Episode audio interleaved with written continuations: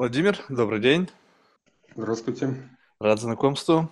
Знаете, темы, сразу же могу сказать, это отдельный ивент в моей жизни, когда сочетается что-то, что как бы понятно, но в целом непонятно. То есть это такая любопытная тема для дискуссии, когда мы вроде бы используем какие-то понятия, либо определения, которые таком, ну, я сейчас буду про себя говорить, на бытовом уровне более-менее несут себе какие-то записи, там где-то в чертогах разума, там в ячейках памяти, но их объединение, и как раз-таки чем мне нравится философия, потому что как бы вот они, какой-то происходит синтез двух, казалось бы, ну, в моей вселенной, ну, не, со, не, не соотносящихся понятий в одно. И вот политический исихазм, я как-то ну, смотрю, я как бы в первый раз вообще э, вижу столкновение вот двух этих понятий, использование их в одном конкретном словосочетании, но не совсем понятно. То есть стоит ли, то есть с политической частью понятно, опять же, на бытовом уровне. С исихазмом не совсем, в том плане, что как к этому относиться. То есть это философская игра слов, где нужно использовать более редуцированное представление об исихазме, как некое, заменить его, допустим, там, на аскетизм, либо там э, безмолвие, что перекрутив на более бытовой язык, можно сказать, э, как бы речь идет о политическом воздержании. Сейчас многие как бы политически воздерживаются от высказывания, об участии в политике, и это какая-то форма проживания. Либо же, и тут более интересно, нужно рассматривать исихазм с позиции такого как бы именно богословского его описания – как некой такой как бы глубинной религиозной практики, какого-то там пути трансцендированию, и вот тогда непонятно. Если как бы вот в этом контексте рассматривать, то тогда что будет в этом контексте созерцания фаворского света? То есть если как бы высшая форма воплощения вот этого политического исихазма, это должно быть что-то такое тоже какого-то нуминозного опыта. И тут я как бы встал, и как бы дальше я уже не, просто не могу придумать. Вот не могли бы более подробно рассказать, как это надо рассматривать, вообще что это такое? Ну, э, наверное, нужно начать с определения да, понятия политический сихазм, которое, на мой взгляд, должно что-то прояснить. Да? Соответственно, этот термин э, придумал, ввел научный оборот да, известный наш э, отечественный филолог вот, Гелян Михайлович Прохоров, который занимался изучением вот, русско-византийских, прежде всего, литературных связей. И под политическим исихазмом он понимал вот социальную, культурную, политическую программу, которую проводили вот в XIV веке после победы Византийской империи, да, так называемой монашеской или исихазской партии. Э, ну, по сути дела, вот люди, которые встали во главе тогдашней византийской или константинопольского патриархата. Соответственно, э, речь идет именно по социальной, культурной и политической программе. То есть как а. реагировала на да, вот те актуальные события или проблемы, которые стояли перед Византией в тот период. То есть речь не идет о какой-то особой антропологической практике, политической. А, то есть это более историческое событие, которое как бы было в определенный момент времени и соотносится именно с конкретными изменениями, в рамках какого-то конкретного исторического контекста. Ну, да, византийского, да, используем византийский контекст. Вот. Но здесь происходит интересная трансформация, которая э, вызвала вот достаточно бурную дискуссию в последние годы по поводу да, вот этого политического исихазма. С одной стороны, э, критическое да, э, рассмотрение политического исихазма со стороны, ну, например, известного да, исследователя стихазма Сергея Сергеевича Харужева, слышали, наверное, да, это имя. Вот. Э, здесь могу сказать, что я с ним знаком, да, и, соответственно, у него был семинар в рамках синергийной антропологии, где как раз он приглашал меня выступить с докладами вот на тему политического исихазма. Вот Сергей Сергеевич, он, конечно, достаточно отрицательно относился к этому термину, вот, но, на мой взгляд, он э, как раз вот смешивал э, две несовместимые вот вещи. Да, то есть то, о чем я сказал, что политический исихазм – это скорее такой культурно-исторический да, термин, который отражает ситуацию в тогдашней Византии. С другой стороны, он критиковал политический исихазм как антропологическую практику. То есть он говорил о том, что э, не может быть да, вот политической практики среди византийского монашества. Вот. Такого явления, потому что, естественно, да, исихасская практика, исихасский аскезис, да, он нацелен на то, что вы сказали, да, вот на обожение как конечную цель вот православной традиции.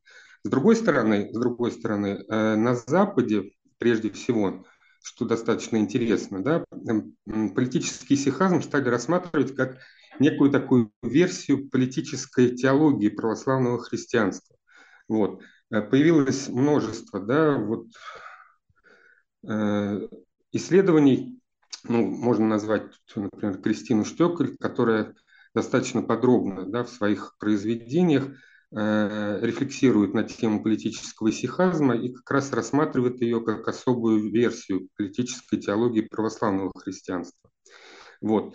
Э, также можно назвать множество других западных да, теологов, философов, которые э, почему-то, почему-то, да, вот совместили политическую теологию православного христианства и политический исихазм.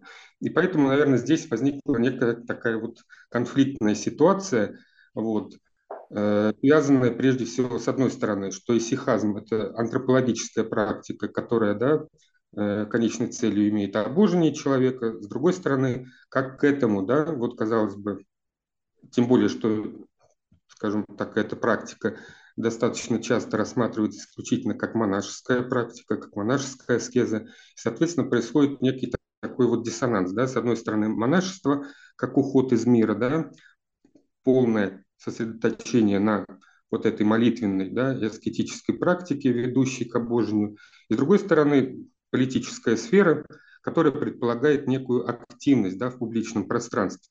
И здесь также возникает вот этот вот диссонанс между монашеством или исихазмом, который понимается исключительно как монашеская практика, и, соответственно, деятельностью активной политической. Вот. Но здесь, здесь, на мой взгляд, достаточно легко снимается это противоречие, потому что Потому что вот как раз, когда мы говорим о XIV-XV веке, да, когда сам феномен политического исихазма появляется в византийской традиции, вот, и обращаемся прежде всего да, ну, к главному богослову тогдашнего периода Григорию Паламе, э, вот, э, и, собственно, интерес к сихазму в XX веке как раз обусловлен был тем, что вот трагедия там, там, 17 -го года, русская эмиграция богословская на Запад, да, поиски некой эксклюзивности православного христианства вот в католической, да, там, протестантской среде, они в конечном итоге приходят, вот все наши русские богословы приходят к выводу о том, что отличительная черта православного христианства – это как раз – учение о теозисе, да, учение о синергии, то есть о взаимодействии божественных и человеческих энергий. То есть это то, что четко отличает православное христианство от западного христианства. Соответственно, вот это вот учение об обожении, о теозисе, оно как раз является необходимым фундаментом для выстроения всей системы православной теологии. И естественно, естественно, ну здесь можно обратиться к достаточно простому определению религии, да, из религиоведческих учебников. Религия, что такое религия? Религия – это мировоззрение и поведение, да, которое определяется верой в Бога. Ну, там божества, какие-то сверхъестественные силы и так далее и тому подобное. То есть здесь четко указывается на практическую сторону. То есть человек не просто верит во что-то, да, но и в своей реальной жизни он реализует вот эти вот верования. И, соответственно, когда мы обращаемся к православию, да, то здесь тоже достаточно интересное понимание православной традиции. Мы часто видим, э, что православие понимается исключительно как ортодоксия, да, то есть правильная вера. Но при этом э, забываем о второй части, о второй части об ортопраксии, то есть о правильном действовании, о правильном праксисе. И вот как раз вся деятельность человека с точки зрения православного христианства – она не может быть ограничена исключительно вот правильной верой, то есть какой-то обрядовой стороной жизни. Настоящий православный христианин с точки зрения да, православного богословия, он должен реализовывать те принципы нравственные, этические, да, и в своей повседневной жизни. И вот как раз Григорий Палама писал о том, и потом его последователь, да, там Николай Ковасилы, патриарх Филофей Кокин, Геннадий Схалари и так далее и тому подобное, они говорили о том, что исихасская практика, она не должна ограничиваться исключительно монашеской сферой. То есть творение, вот, грубо говоря, Иисусовой молитвы, да, это не есть только прерогатива монашествующих. Вот Николай Кавасила, замечательный да, богослов Мирянин, он пишет о том, что исихасская практика, она доступна и мирянину, потому что с точки зрения церкви не может быть разных целей у монаха да, и у простого христианина. Да? То есть и тот, и другой нацелен на достижение обожения. И, соответственно, тот же Николай Кавасила пишет о том, что кем бы ты ни являлся да, в обществе, он пишет, и военачальник, и земледелец, да, и чиновник, любой человек, кто относится к христианской традиции, может и должен заниматься вот этой вот исихасской практикой. Именно христианской традиции, или как в Кабале сейчас есть секуляризация, когда Кабалой могут заниматься все без относительной религии, и там пола, веры, там занимаемой должности. Нет, ну здесь понятно, да, что православие, да, так, как пример такой эксклюзивистской религии, она четко да, делает границы, которые позволяют определить, являешься ли ты православным христианином или нет. То есть есть догматика церкви, которая отличает православие от того же католичества, да, то есть у нас разная догматика, различные там противоречия в догматической сфере, которые в конечном итоге, да, и привели вот к разделению церквей. Если ты, да, соотносишь себя, веришь признаешь вот эти догматы православной церкви, то ты являешься православным христианином. Вот это четкая позиция, фундамент, на котором строится да, такая вот отождествление себя с той или иной традицией. То есть, вот. если, если так вот в целом сказать, то политическая теология, сейчас немножко шаг назад, она как бы описывает э, какие-то ну, сейчас буду, может быть, говорить вообще как раз-таки не с точки зрения религии неправильные вещи. Борьбу за власть внутри какой-то, ну, религии, когда э, именно используется политический исихазм как некая форма э, достижения чего-то, что в рамках вот этого эгрегора является высшей целью. Потом появляется там тот же как, неополемизм, да, это как бы э, либеральная партия, потом неолибералы, и как бы по сути это внутри какого-то большого православия. Есть акторы, которые являются идеологами той или иной какой-то традиции, какой-то ими созданной, либо они ее как бы продолжатели, которые борются за некую доминирование той или иной традиции внутри общего Э, какого-то эгрегора, или как? Или ну, как-то не взгляд, так? Политическая теология э, это вообще не про борьбу за власть. Вот, ну, в какой-то мере, да, они же там была политика, то есть прения сторон, то есть какие-то дебаты, условно. То есть по факту же, что они что обсуждали? Где внутреннее, то есть в чем внутреннее противоречие, если вокруг этого формируется политика, э, полемика, если есть люди, которые на эту тему спорят, спорят за что? За как бы правильную методологию того, как, не знаю, созерцать, э, как испытать нуминозный опыт, как, не знаю, там, об, об, обожествиться или как-то. То есть о чем, о чем спор? Э, если мы говорим о политической теологии, то здесь, конечно, множество определений, но вот для меня политическая теология, да, как богословская дисциплина, которая занимается да, вот, осмыслением политического, она э, с точки зрения, опять-таки, православной традиции должна отвечать на один единственный вопрос. Да. Главная цель, мы все-таки отталкиваемся да, вот именно от религиозных оснований. То есть главная цель человека с точки зрения церкви заключается в чем? Спасении, да, то есть это сатриологическая миссия церкви. И вот как раз политическая теология должна ответить на вопрос с точки зрения да, православия, как возможно спасение да, при различных, ну, можно здесь поня- использовать такое понятие, при различных системах, там, например, политической власти. Да? То есть как добиться человеку спасения вот, при различных формах политической власти. И, соответственно, если мы обращаемся... Формах политической власти за пределами религии, то есть в целом контекста, то есть что сейчас есть в миру, какая форма политической власти и как в этом конкретном контексте добиться какого-то единения с там, Всевышним. Либо можно внутри религии. Нет, Только. можно так. А внутри, вот здесь, понимаете, здесь как раз когда вы задаете такой вопрос, это вот э, вопрос, который свидетельствует о, наверное, секулярном понимании, да, вот взаимоотношений, да, mm. вот, религии и политики. То есть мы мыслим да, современный человек мыслит вот в категориях эпохи просвещения, да, модерна, секуляризма, в котором что? Очень четко проводится линия границы между религией и политикой, то есть ну, феномен приватизации религии. То есть, грубо говоря, религия становится частным делом человека, да, и она не выходит, вот, грубо говоря, за пределы твоей кухни. То есть, выходя в публичный мир, человек должен становиться вот секулярным да, человеком, который отказывается от своих религиозных убеждений, вот, и, соответственно, действует, исходя из общепринятых в конкретном там обществе, там, в рамках западной демократии, да, правил и принципов. Вот, то есть такой секулярный подход, который четко разводит религию и политику.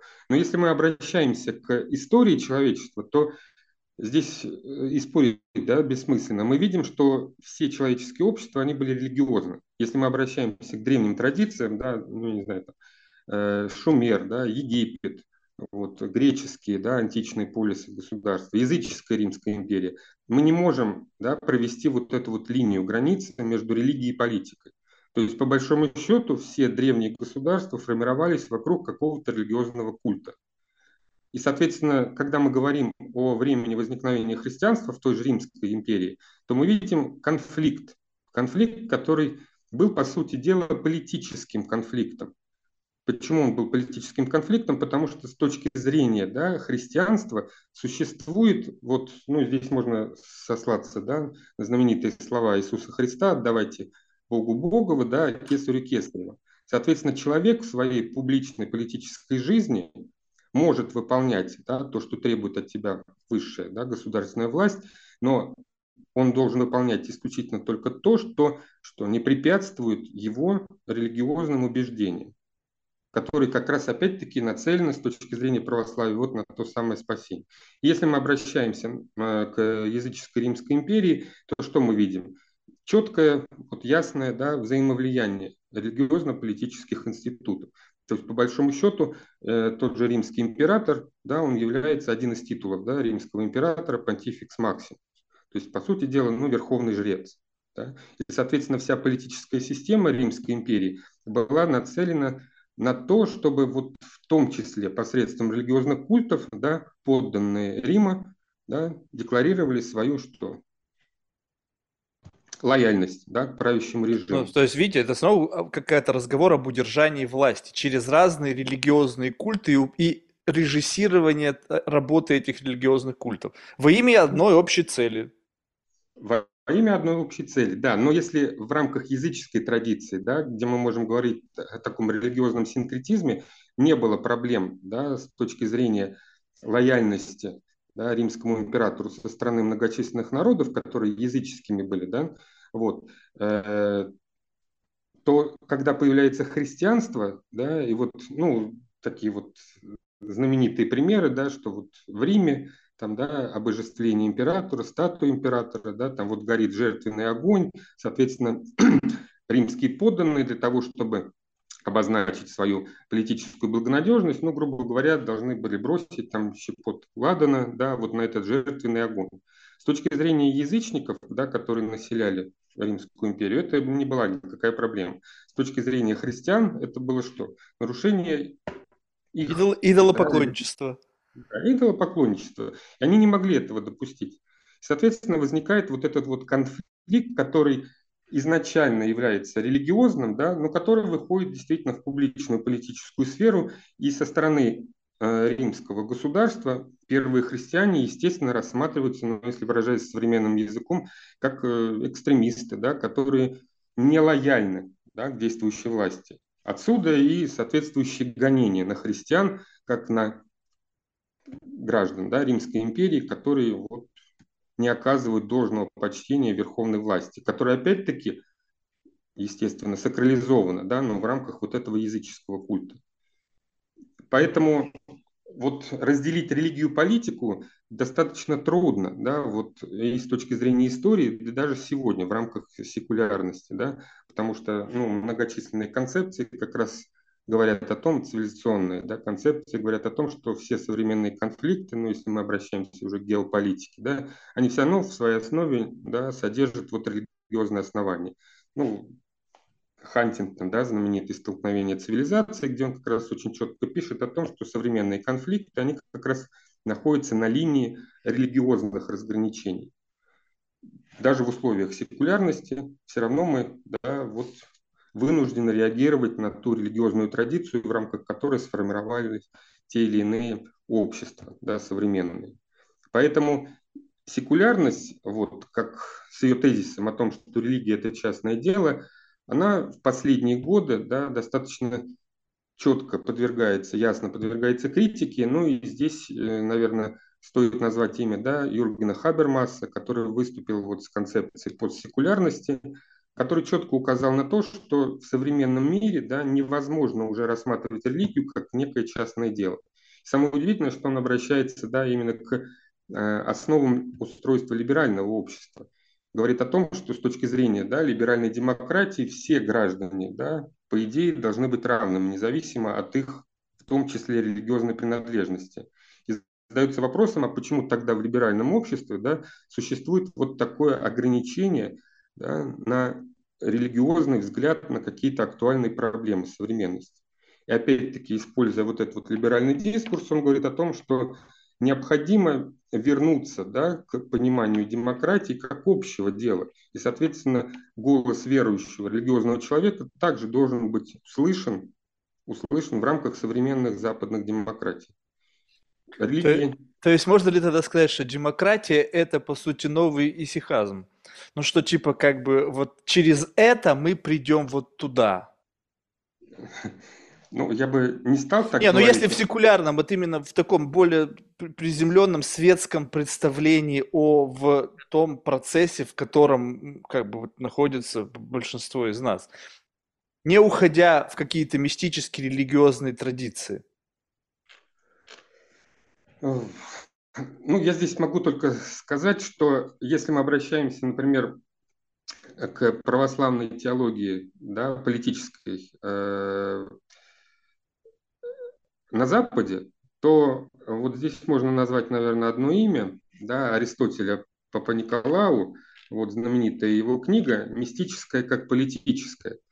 Вот, вот он как раз э, пытается, пытается совместить учение об обожении, да, о теосе, который является фундаментом православного христианства, с западной демократией.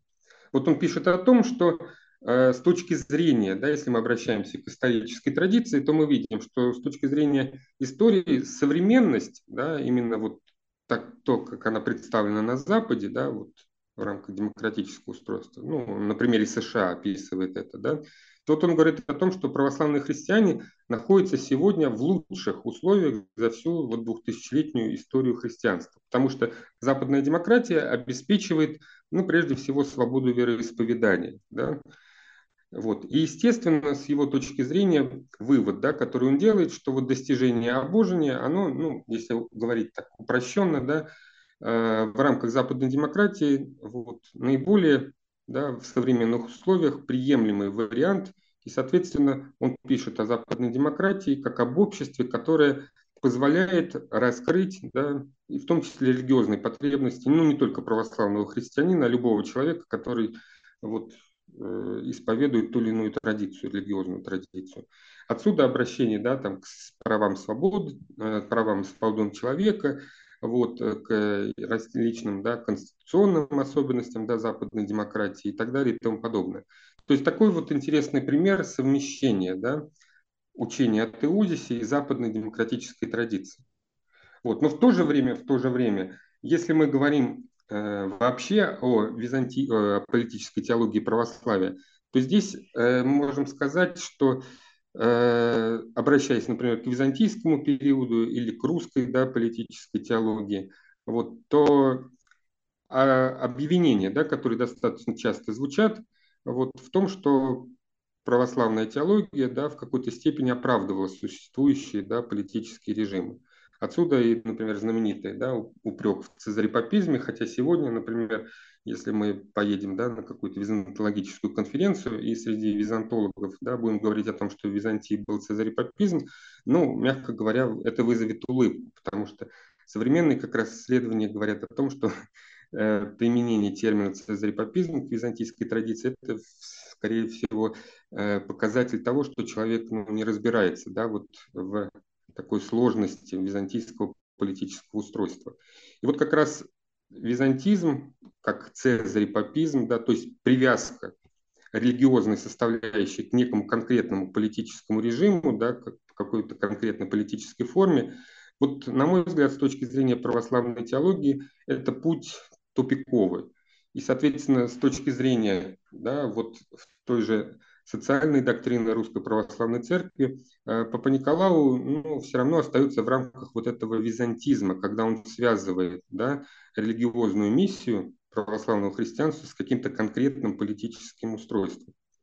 И, на мой взгляд, здесь более э, позиция, да, правильная с точки зрения православия, как раз заключается вот э, в социальной доктрине РПЦ, которая появляется в 2000 году, которую многие восприняли как некий революционный документ. Действительно, там содержится очень много вещей, которые некоторые не ожидали да, от нашей церкви.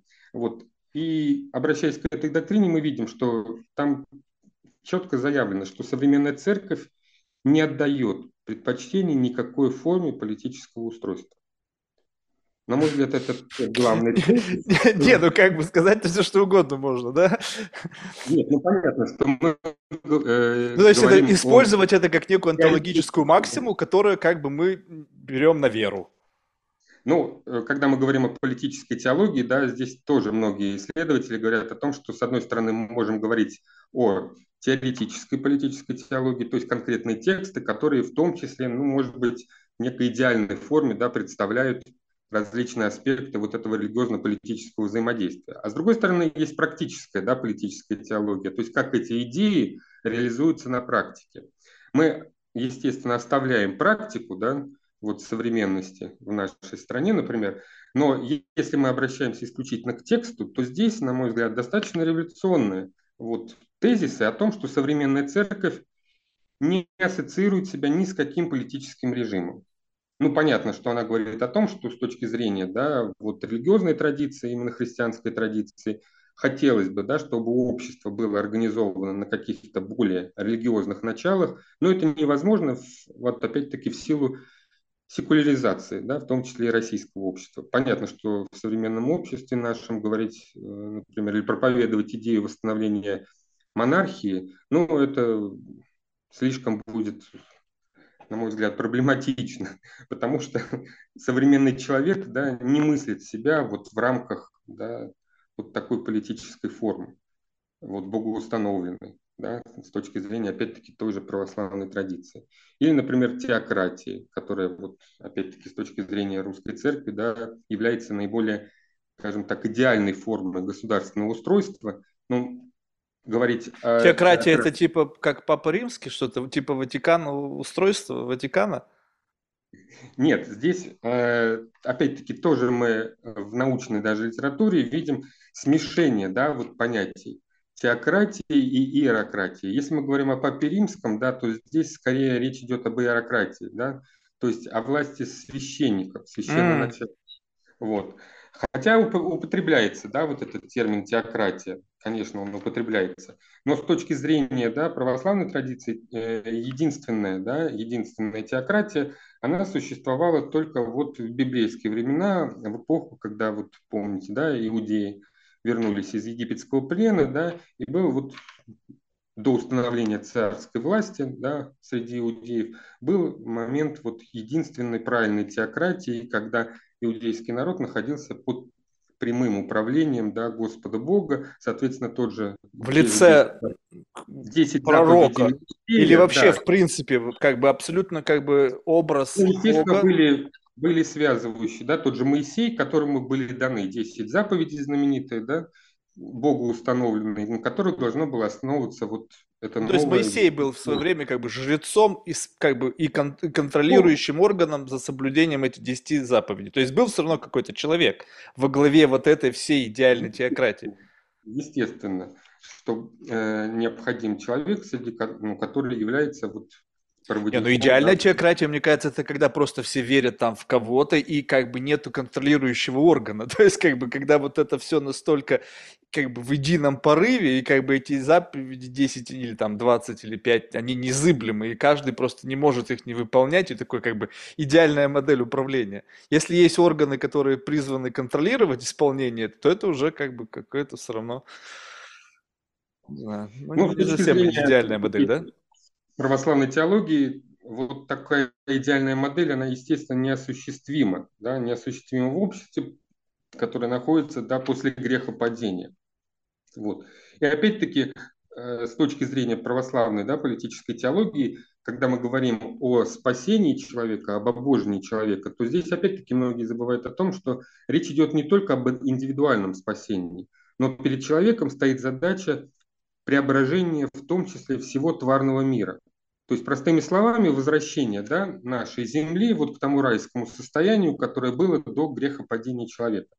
То есть здесь тоже э, да, очень четко тезис о том, что это не только личное спасение, но и социальный или политический аспект. То есть преображение всего социума, преображение вот нашей земли, да, возвращение к тому идеальному состоянию, которое было до грехопадения до грехопадения.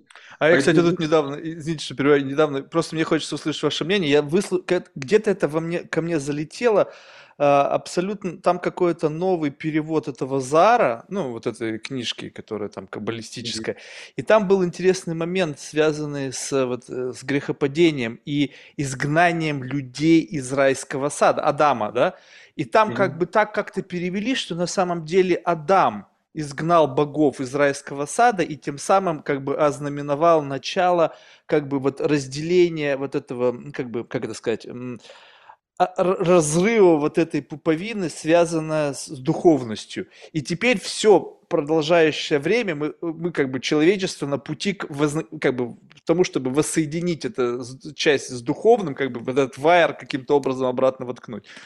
То есть это взяли и все перевернули. То есть как к этому относиться вообще?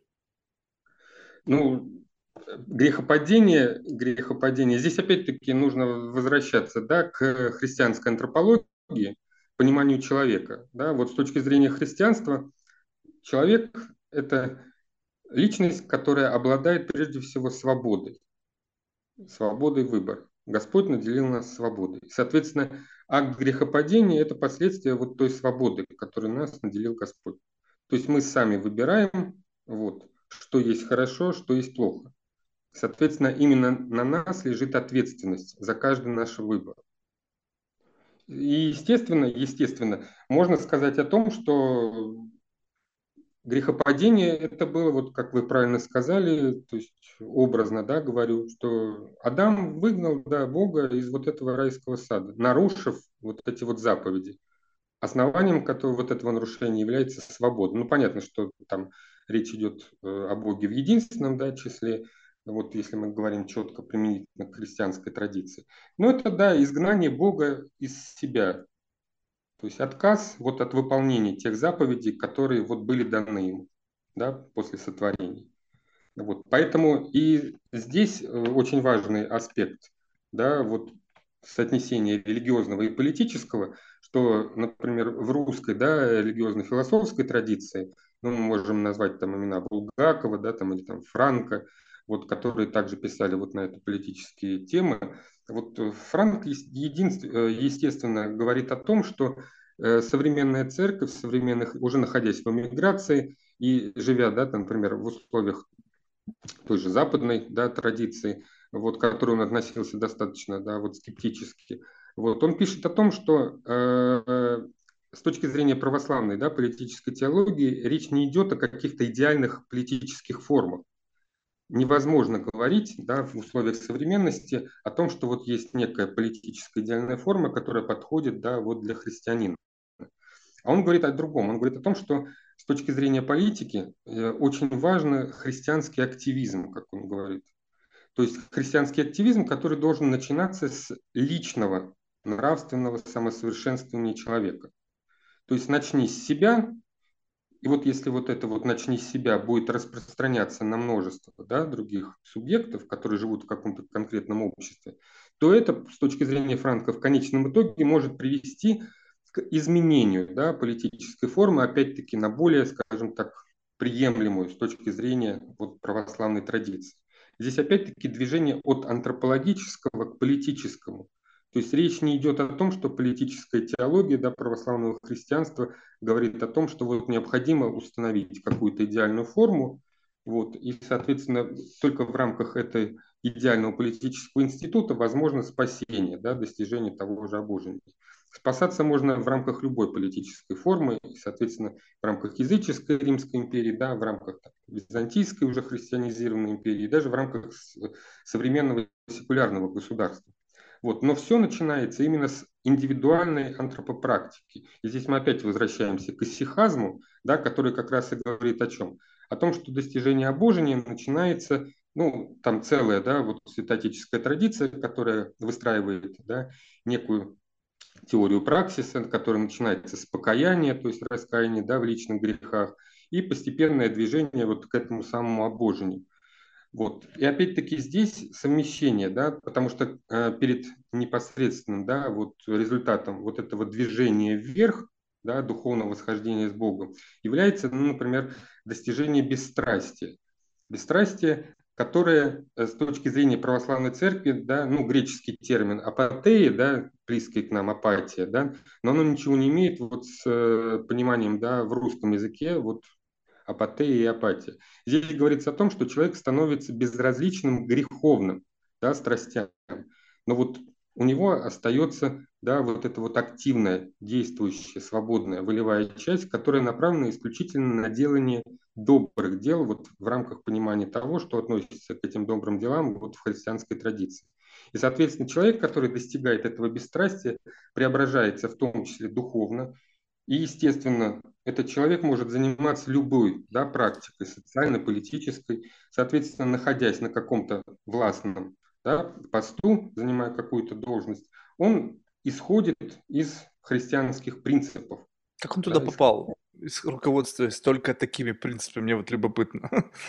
То есть, как бы, вот я понимаю, опять же, если говорить о неких максимах, ну, что как бы вот это идеальная, ну, или какая-то одна из пред, там, каких-то последних ступеней на пути к, э, как бы, к вот этому божественному, да, какому-то. Как, я почему-то никак не могу обожение в своей голове как-то зафиксировать. Мне почему-то не произносится, но я не знаю, мне как-то трансцендентно вот это состояние понятнее, чем обожение. То есть это такое какое-то более теологическое, такое какое-то более, ну, богословский термин, что мне просто как бы рот не произносит. Но, в общем, смысл в том, что, окей, мы провозгласили условно какие-то такие верхнеуровневые идеи, но как бы насколько это достижимо, в реальном мире. Ну, скажем так, что если не уйти вот какой-то там в монастырь, если не действительно жить аскетичной жизнью, направляя все усилия, все вот эти соки жизни на достижение вот этих максим, которые даже внутри, мне кажется,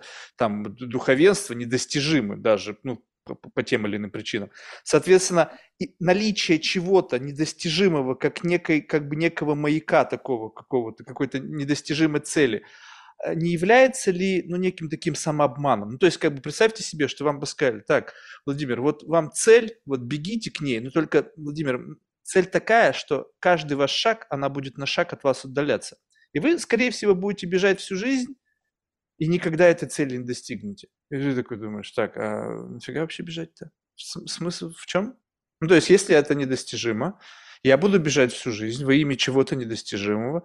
Ну да, возможно, как бы мой моральный императив там заразит других людей, и как бы мы уже смотрю, и как Форест Гамп я бегу не один, потом снова один. Ну, в общем, и вот эта вот история. И как бы тут как бы есть какие-то более такие, знаете, как сказать, вот не ну, прикладного характера вещи, которые достижимы, а не вот что-то там за пределами достижимости обычных людей? Ну, во-первых, с точки зрения да, православия это вполне достижимо.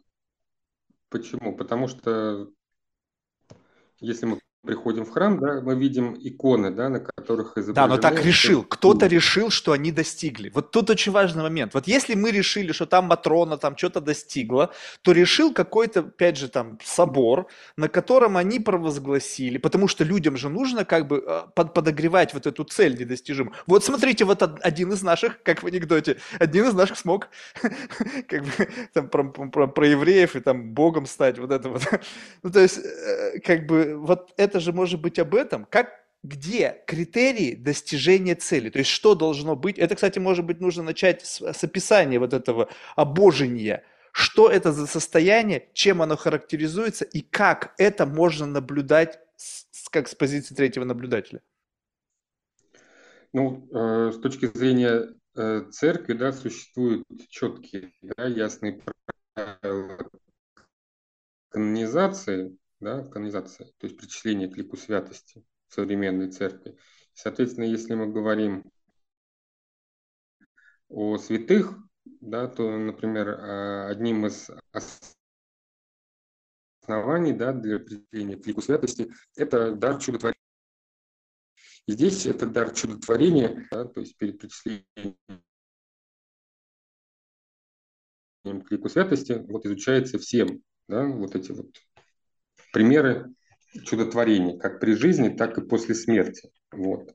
И, соответственно, э, с этой точки зрения, с этой точки зрения, вот то, о чем вы говорили как о недостижимом, это вполне достижимое, достижимое вот, состояние человека.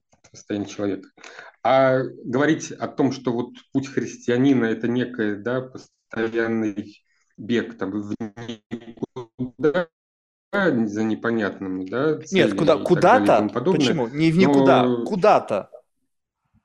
Куда-то, но как бы ну, недостижимо. Понятно, что но, но что является, да, вот тем, да, преображенным состоянием, да, которое является следствием, да, вот этой вот практики сихасской, мы, ну, по большому счету уже ну, не знаем, да, то есть это мы можем узнать после вот второго пришествия Христа, да, что из себя будет представлять вот эта вот преображенная да, земля после пришествия Иисуса Христа.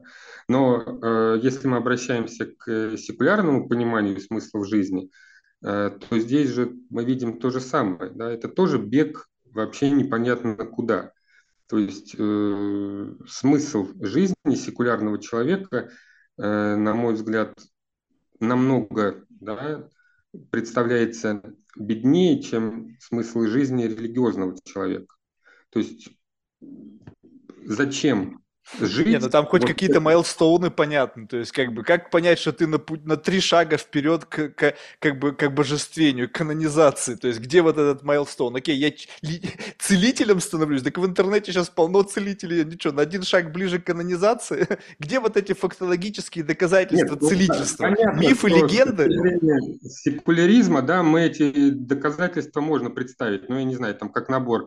Там последний iPhone, да, там Tesla, вот, там какая-нибудь яхта, там вилла, не знаю, где там сейчас престижно, в Майами там или там Биаррице. В общем, где-то, да. Да, и так далее и тому подобное. То есть вот, если ты достиг этого, если ты себе это можешь позволить, значит, ты вот успешный да, человек, который движется в правильном направлении. Вот. Но опять-таки это ограниченность материальным. Ограниченность материальным, которая объединяет человека вот, э, потому что, ну, не помню, к сожалению, имя да, одного из э, вот, начала 20 века русских да, террористов, который вот, попытался изменить мир, да, ну, не совсем подходящим способом, но вот он, э, как он говорил, что в один прекрасный момент я понял, что моя жизнь сводится вот к количеству съеденных мной вкусных котлет. Неужели моя жизнь должна быть ограничена вот только этим потребительством. Вот. Но вот выход он нашел не в духовном совершенствовании, а пошел вот и бомбу, да, кинул, грубо говоря. Вот. То есть здесь проблема смысла, да, смысла человеческой жизни, она остро стоит как для секулярного, для религиозного человека.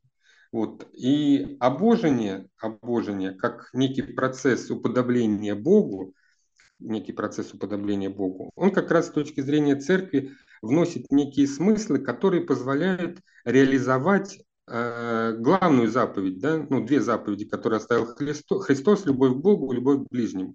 Вот это вот движение к обожению, оно позволяет э, реализовать в нашей жизни вот эту вот самую любовь, в том числе посредством нравственного, духовного, какого угодно подвига, вот, во имя ближнего. С точки зрения секуляризма человек достаточно эгоистичен, да, он занимается потребительством ради себя, и, соответственно, в рамках достижения тех же целей, да, вот поставленных конкретных, там, iPhone, Tesla и так далее и тому подобное, можно э, двигаться какими угодно да, путями. То есть цель оправдывает средства. С точки зрения да, православной традиции, твое движение вверх э, вот, должно соотноситься с любовью. И, кстати, тот же вот наш знаменитый да, теолог Сергей Булгаков, э, вот он как раз писал о том, что с точки зрения православного христианства политику нужно понимать как политику любви. То есть в политическом действовании должна реализовываться вот эта вот заповедь любви к ближнему.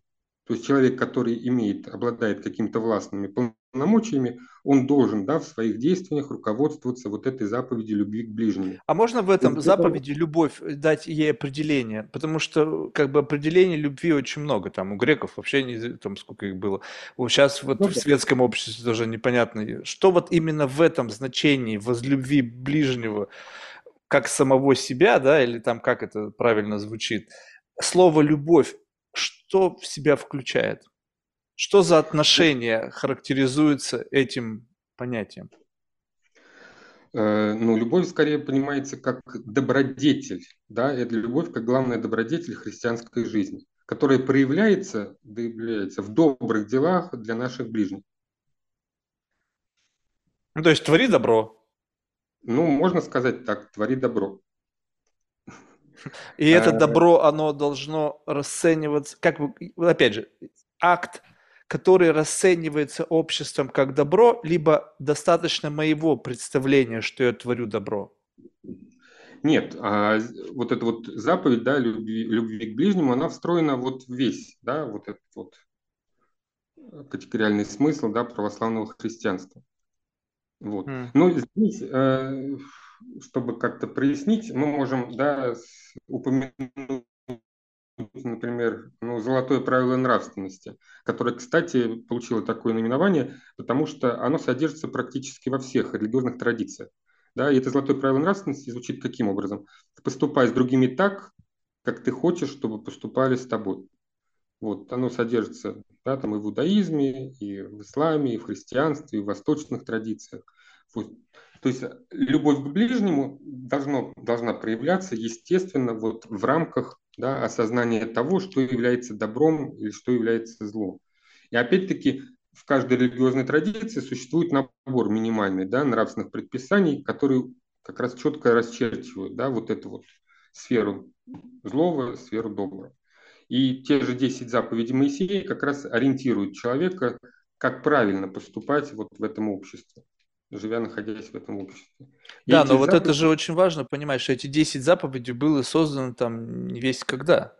С тех пор мир изменился. Теперь как бы можно ли, есть ли необходимость как бы дополнить либо немножечко видоизменить те самые 10 заповедей, чтобы они соответствовали текущему контексту. Либо они незыблемы, и там тысячу плюс лет вперед, там уже людей нету, какие-нибудь там полукиборги, там живущие там в, в силиконе, там в метаверсе, будут по-прежнему использовать эти заповеди в качестве чего-то, что будет так или иначе лежать внутри законов, внутри каких-то таких, э, не, не, ну, просто каких-то представлений о том, как правильно себя вести. Либо же постепенно напрашивается как бы что что-то на изменение, дополнение, там, пересмотр? Ну, здесь вы да, сформулировали такую вот э, фундаментальную проблему для этики, да, для философской, например, этики, да, то есть разное понимание морали. С одной стороны, теономная мораль, да, то есть заповеди, которые даны Богом, и с другой стороны, автономная мораль, да, которая как раз характеризует э, человека как свободное существо, которое само, само вправе да, устанавливать те или иные моральные принципы. Но если мы обращаемся к тем же десяти заповедям Моисея, то, например, с моей точки зрения, э, они являются незыблемыми, ну, наверное, для всех обществ. Тем более, что те, эти заповеди, они конкретные, да, существуют и в других религиозных традициях. Вот, например, в буддизме, да, там, в исламе и так далее. Ну, разве не актуальна заповедь, ну, не знаю, там, почитай отца и мать твоего? Ее можно отменить?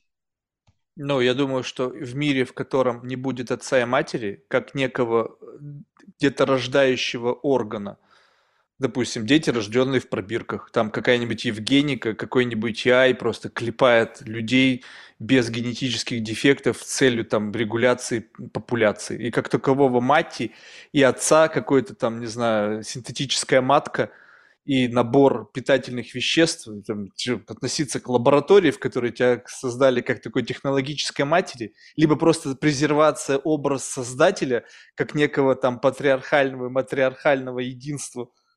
Я думаю, что технологически можно как бы исключить этот отца и мать как некие биологические юниты, которые занимаются твоим воспитанием. А воспита- воспитывать будут общество, какие-нибудь институты, не знаю, там какие-то школы там, и так далее.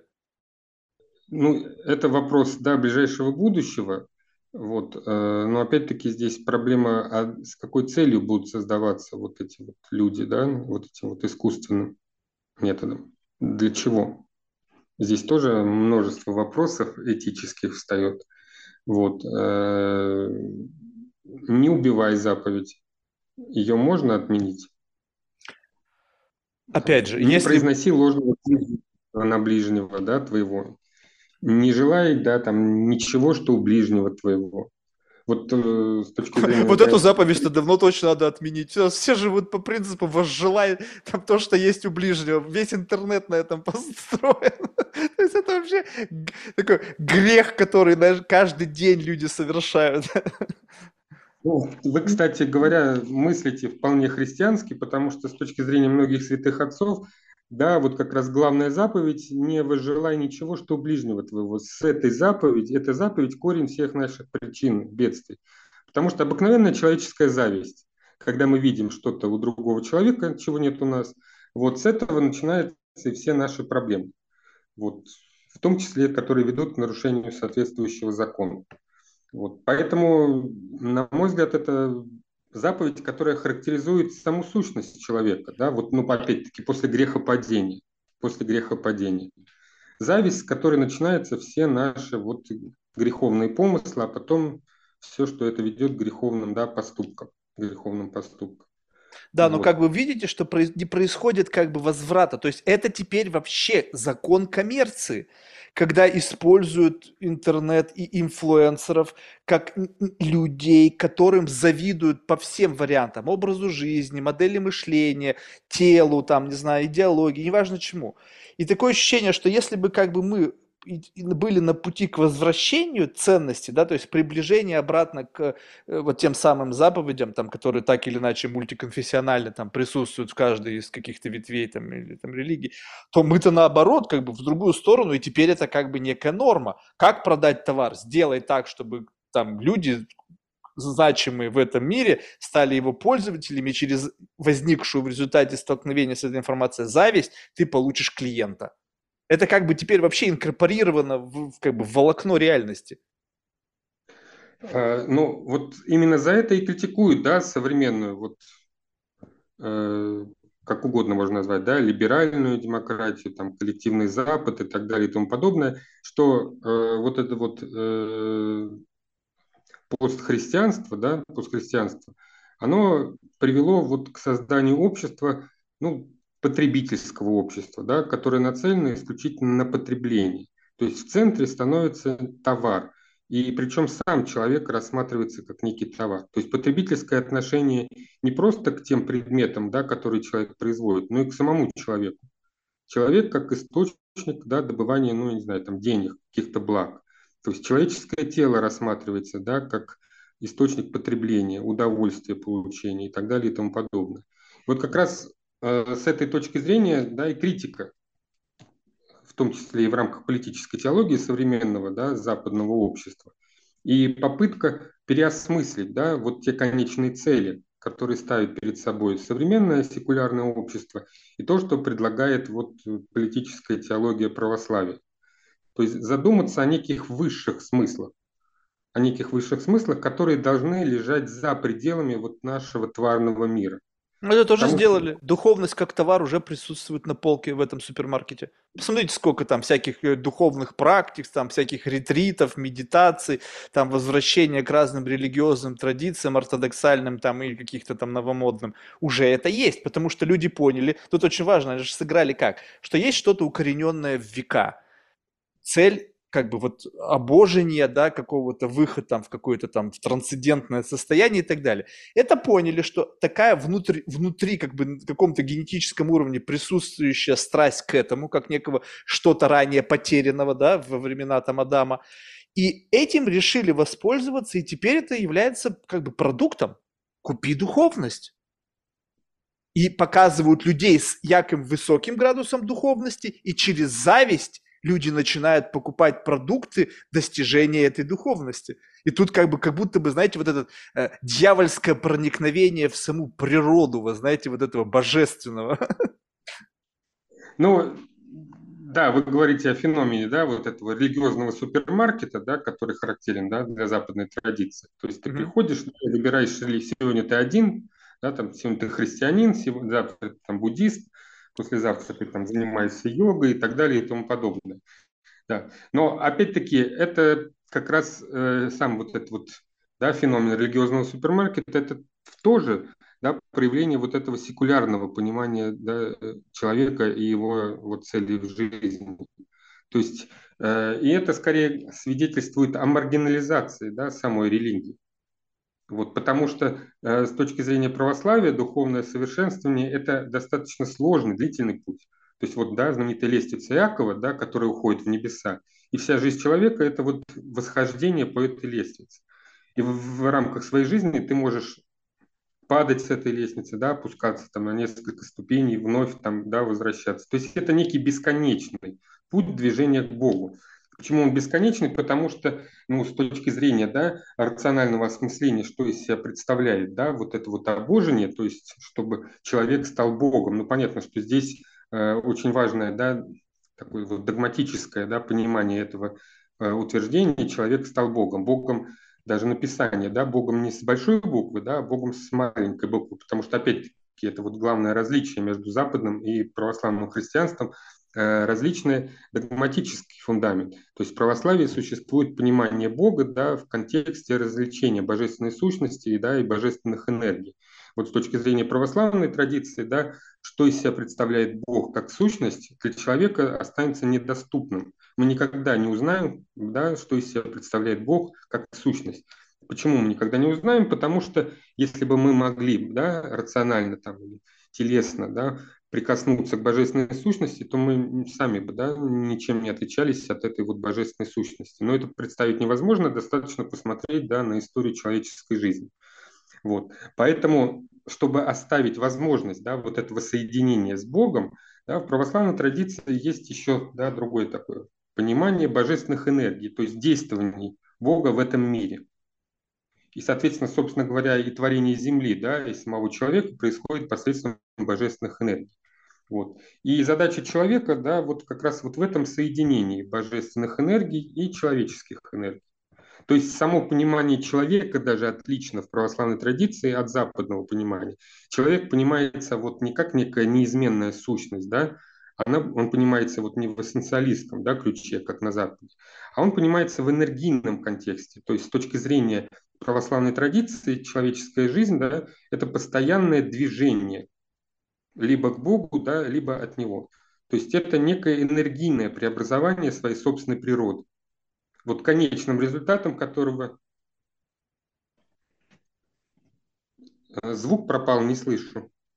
Я говорю, то есть получается, что Бог – это какая-то форма э, божественной энергии, и человек не становится этой энергией, вернее, становится просто частью этой энергии, а не как бы самой энергией.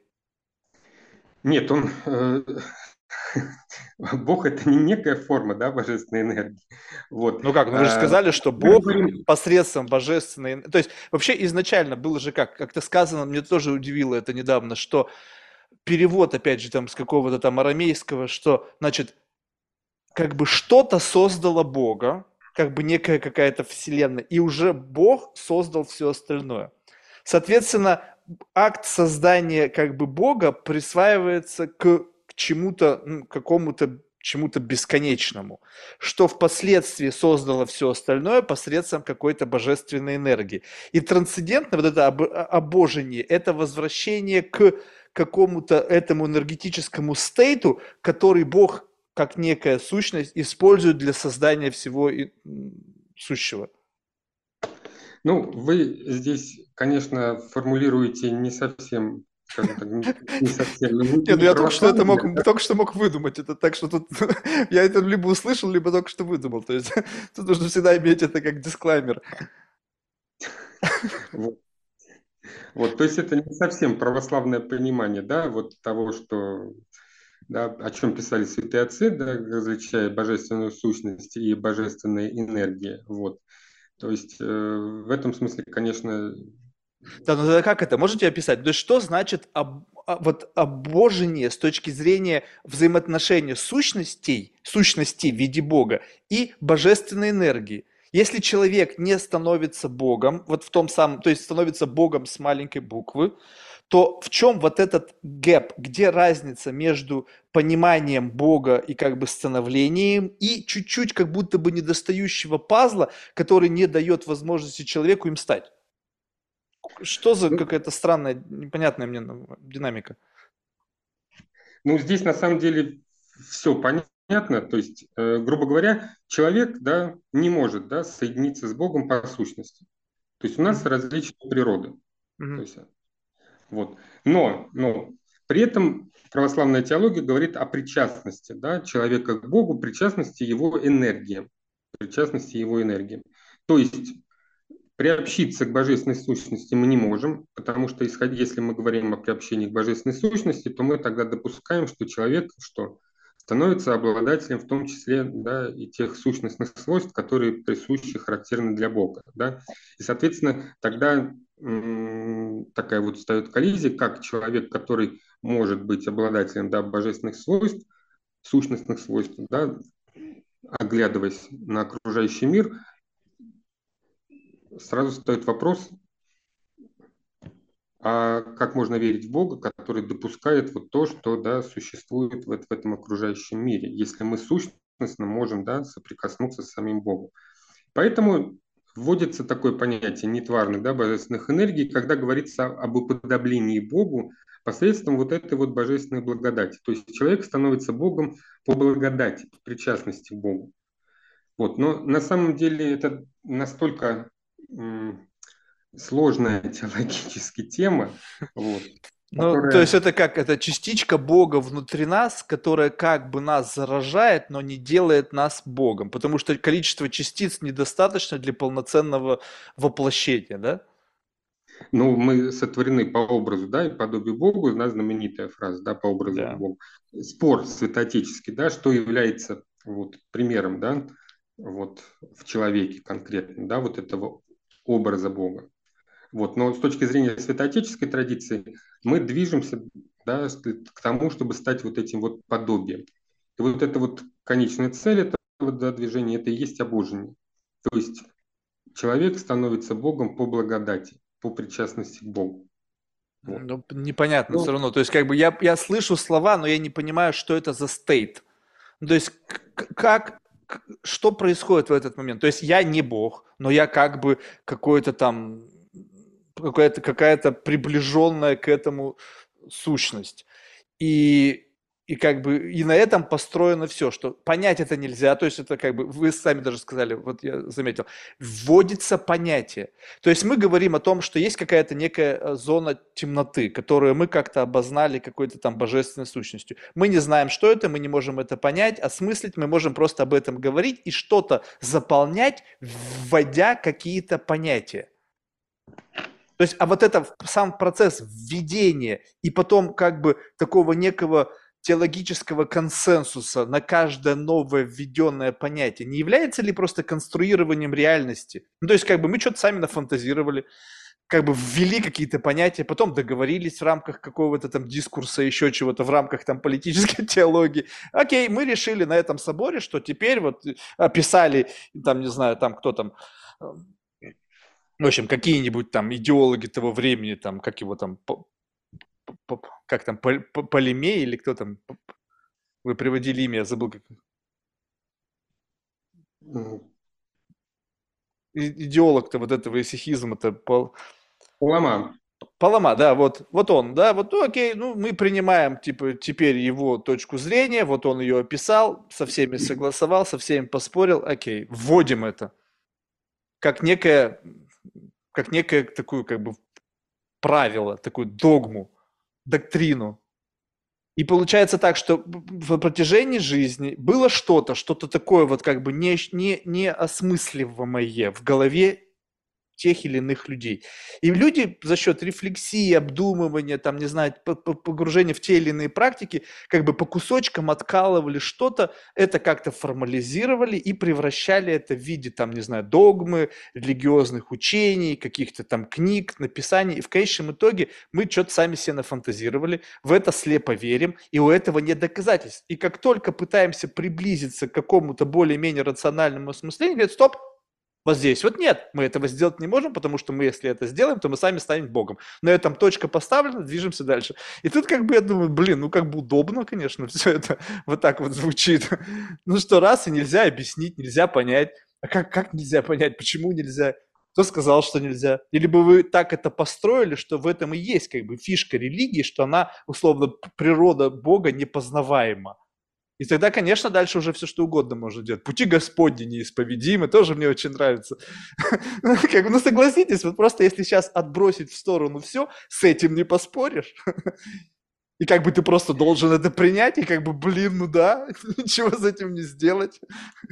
Но ведь это сказано ну, людьми, написано людьми, принято людьми несовершенными по своей природе. Это все писали люди, которые уже потеряли Бога внутри себя все их книги, вот эти все писюльки, там вот эти там, все их там их жертвования, это уже люди, которые потеряли Бога внутри себя, уже в, в акте грехопадения находящиеся.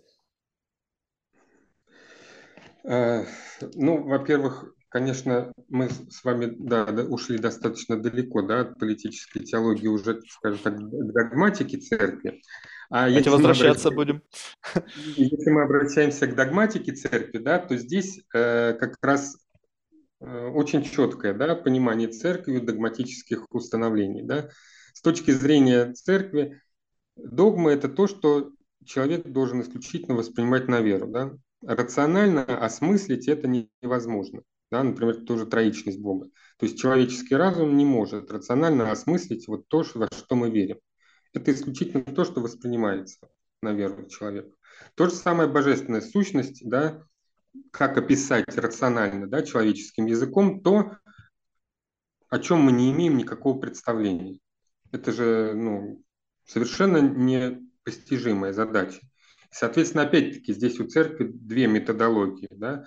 Например, апофатическое богословие и катафатическое богословие. Да? Апофатика и катафатика. То есть апофатика – это отрицательное богословие. То есть, когда мы говорим о божественной сущности, то мы исключительно действуем в рамках дискурса да, отрицания. То есть божественной сущностью не является, ну, говоря простым языком, ничего, что мы можем наблюдать вот в этом тварном мире. То есть онтологически божественная сущность и наш тварный мир, они абсолютно несовместимы.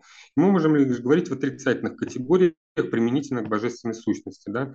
Вот. Но тогда встает вопрос, да, который вы да, вот как раз формулируете. Если божественная сущность для нас абсолютно недопустима, то как человеку да, вот мыслить себя в рамках этой религиозной традиции?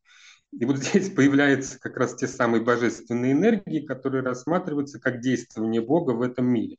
Здесь, соответственно, переход к катафатической методологии, да, то есть это гипостазирование тех тварных, да, каких-то категорий, которые мы применяем к Богу. То есть если мы говорим, например, о любви человеческой, то Бог это что с точки зрения катафатического богословия? Это абсолютная любовь. Да? Если мы говорим о человеке как о мудром, например, человеке, то гипостазируя, то человек это Ой, Бог – это абсолютная там мудрость, да, всеведение, всезнание и так далее и тому подобное. То есть наделение с помощью катафатики, вот этого рационального языка, дискурса, да. Некое наделение некой недостижимой максимы в каждой да. из человеческих взаимоотношений, всяких вот этих... Можно так, да. Ну, можно сказать, да, так. Вот, потому что нужно все равно человеку, да, оперировать каким-то, да, интеллектуальным языком для того, чтобы описывать в том числе свою индивидуальную религиозную практику. Вот.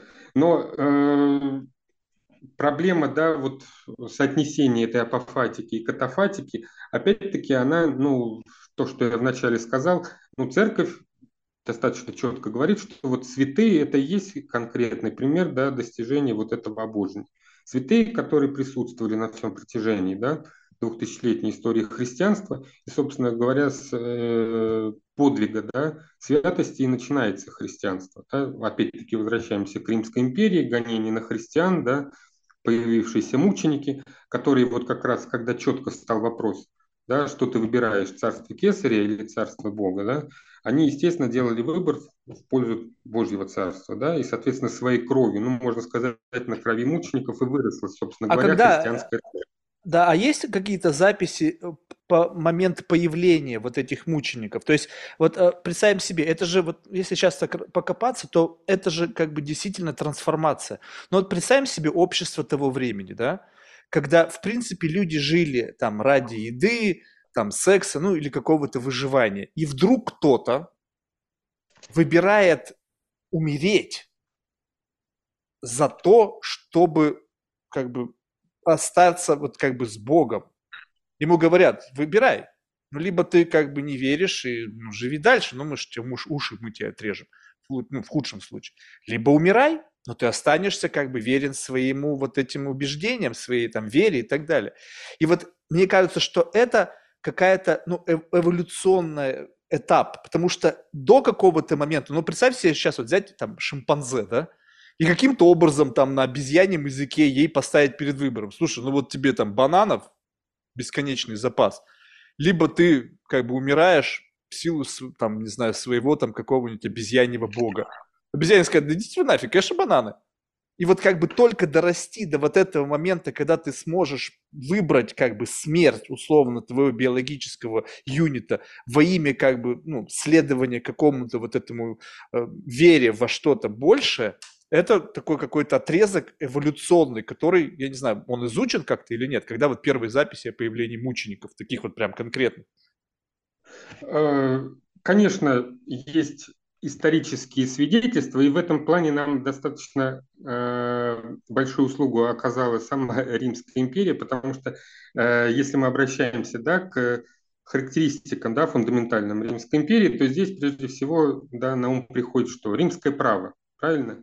То есть то, чем современная да, западная цивилизация обязана вот языческому Риму. Римское право. И вот как раз э, характеризует да, Римскую империю как прежде всего правовую да, державу, пользуясь современным языком, то вот э, для, скажем так, э, понимания, когда появились мученики, мы здесь обращаемся к сохранившимся историческим документам, а это прежде всего официальные судебные протоколы, которые да, сохранились с тех времен, то есть те процессы, которые велись римскими властями против христиан.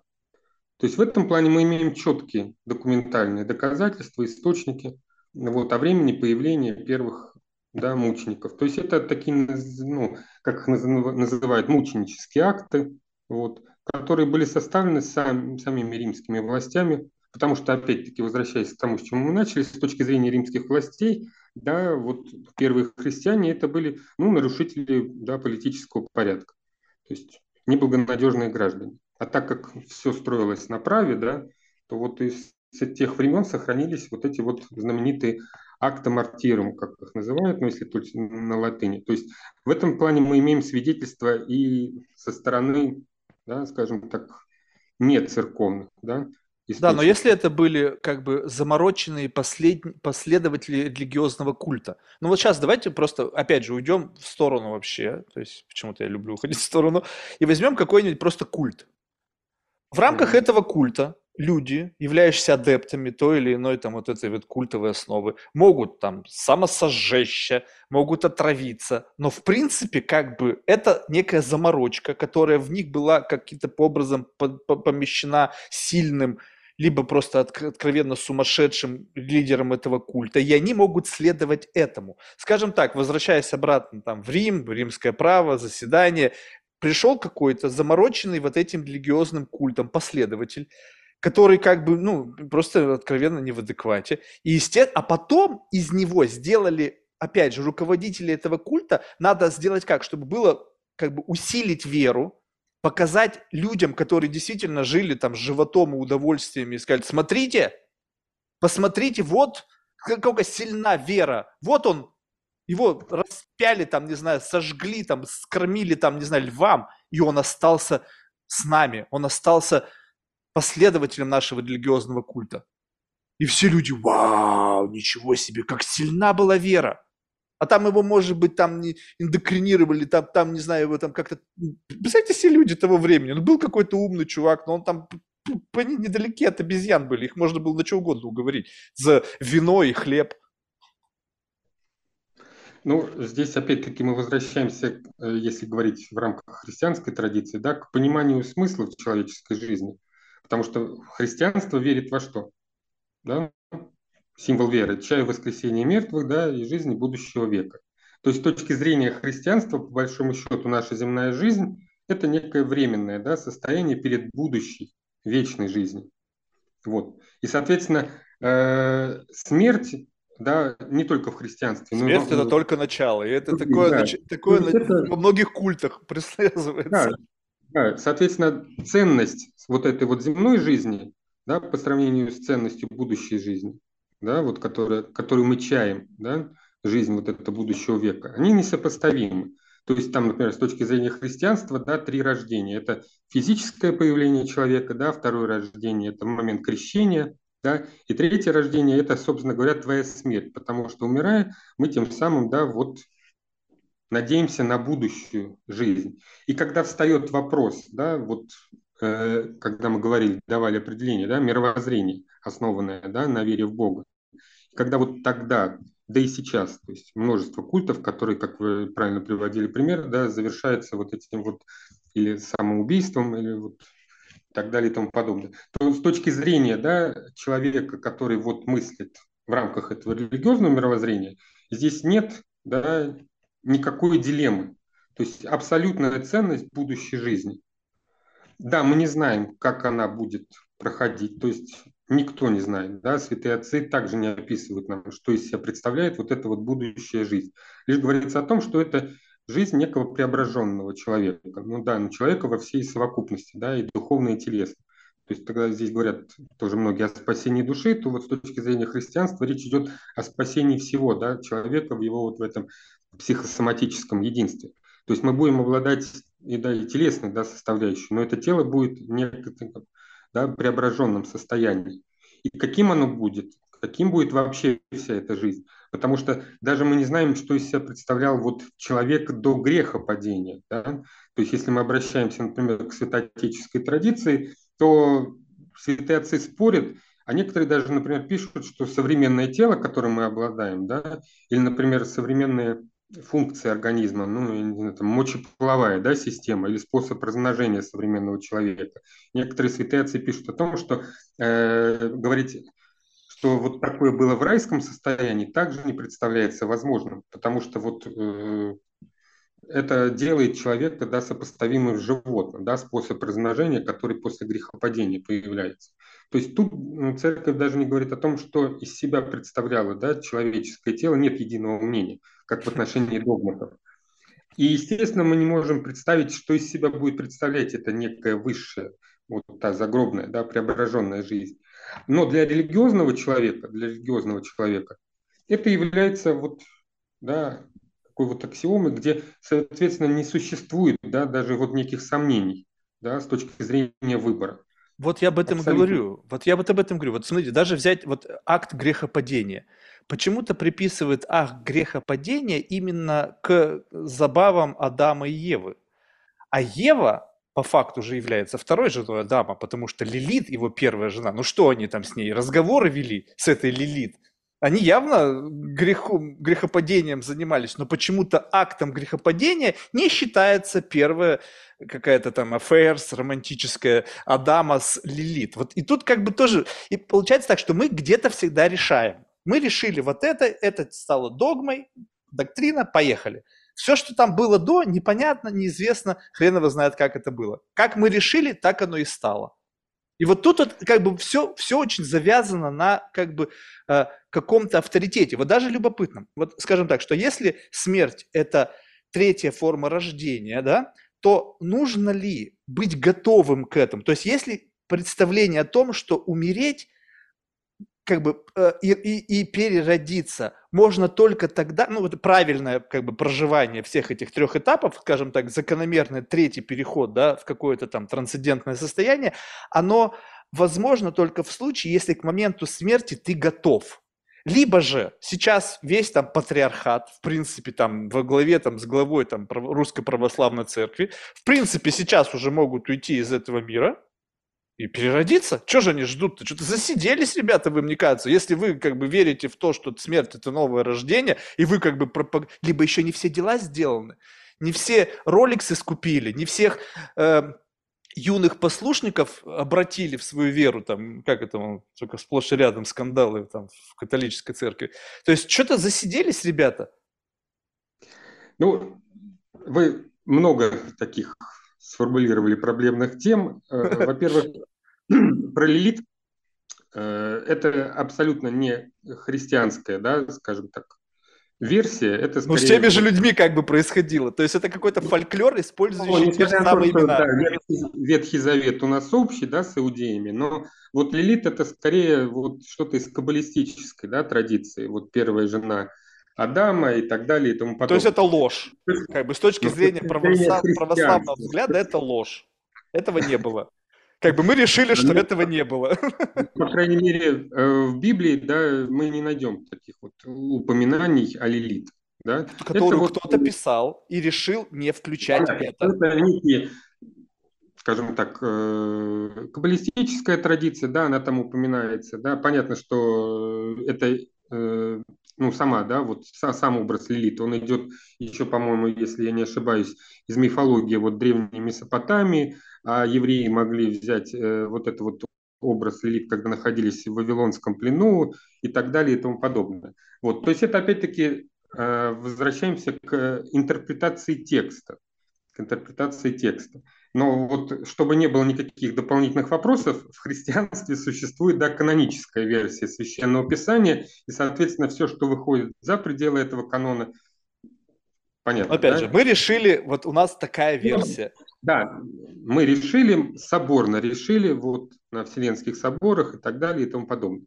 Поэтому существует, да, и апокрифы, там, и иудейская, там, каббалистическая версия и так далее и тому подобное. Вот.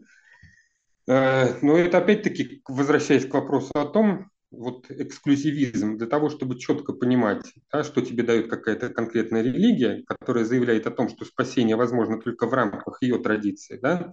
Поэтому и необходимы вот эти вот четко очерченные границы, когда человек должен понимать, да, что выход за пределы этих границ, да, соответственно, ставит крест на его вот спасение. Получение Если... бенефитов. То есть, если как да. бы в рамках вот этого эгрегора ты получишь спасение только следуя нашим установкам в рамках конкретных границ, которые мы возвели в рамках доктрины, там, догмы, тогда ты получишь это спасение. Если ты выйдешь за рамки этих, этой догмы, то извините, как бы, sorry, вы никогда не получите.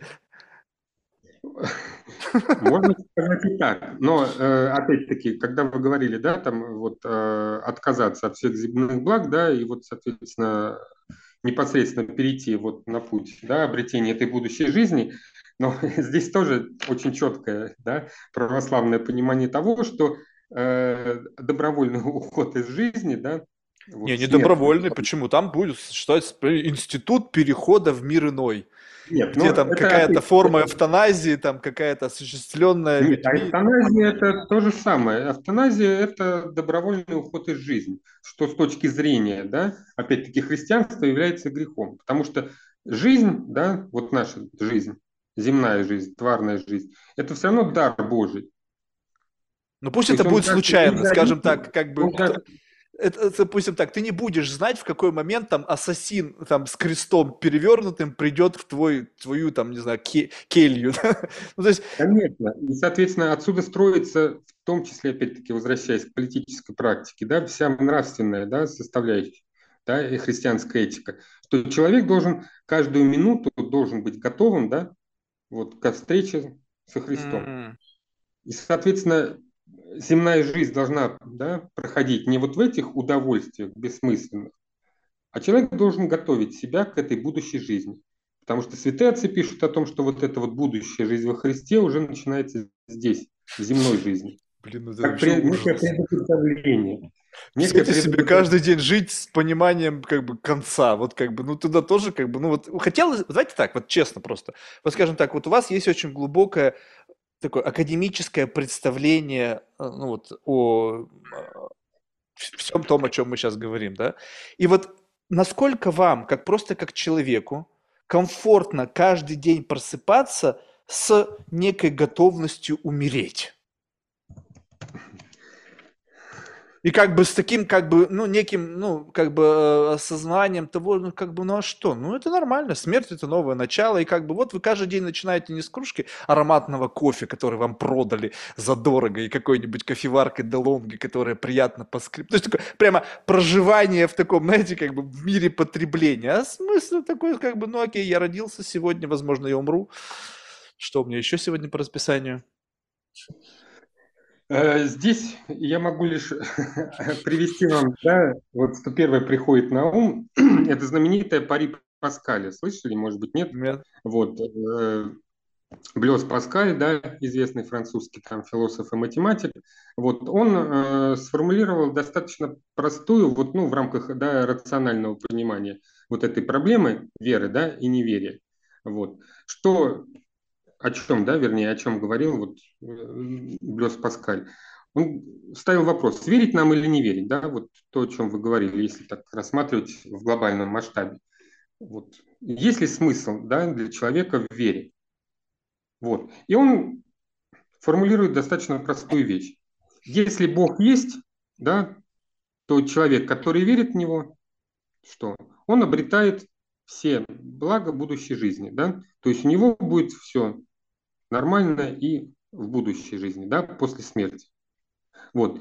А если Бога нет, то верующий человек при своей вере ничего от этого не теряет, да? Потому что он все равно не узнает после смерти, если Бога нет и нет этой будущей жизни, да, то он все равно как бы ничего не потеряет. Да? А если, говорит он, мы обращаемся к человеку, неверящему, да, если мы не верим в Бога, а он есть на самом деле, то мы однозначно проигрываем и теряем все блага будущей жизни. Такой чисто рациональный подход. Да? Циничный, капиталистический. Циничный, ну да, очень циничный, но он как раз говорит о том, что с точки зрения рацио, да, логичнее для человека верить. Потому что если мы верим, и это действительно существует, то мы продолжаем жить и в будущей да, жизни. А если мы не верим, вот, но Бог существует, то мы теряем все. Потому что, грубо говоря, вместо рая оказываемся да, в аду. Ну вот. вот тут тоже любопытно. Вы смотрите, тут есть вот в этой, мне кажется, конструкции есть некая сразу же такая продиктованная религиозная традиция утверждения. А почему так решено, что если я не верю, то туда придя я ничего не получу? Может быть, это каждый entitled получить что-то в следующей жизни безотносительно к твоей вере. Возможно, Возможно, вера, она, скажем так, как бы, если ты услужлив в этом мире, то ты, может быть, больше получишь в следующем. Хотя тут тоже можно сразу же подключить циничный компонент, тогда действительно, почему бы не получить больше? И давайте верить. Что если вообще сам факт наличия чего-то после, чего-то после, это уже религиозная доктрина? Что если после ничего нет? При всех раскладах, что как бы просто так действительно скучно получается жить. Давайте верить в то, что смерть – это не конец.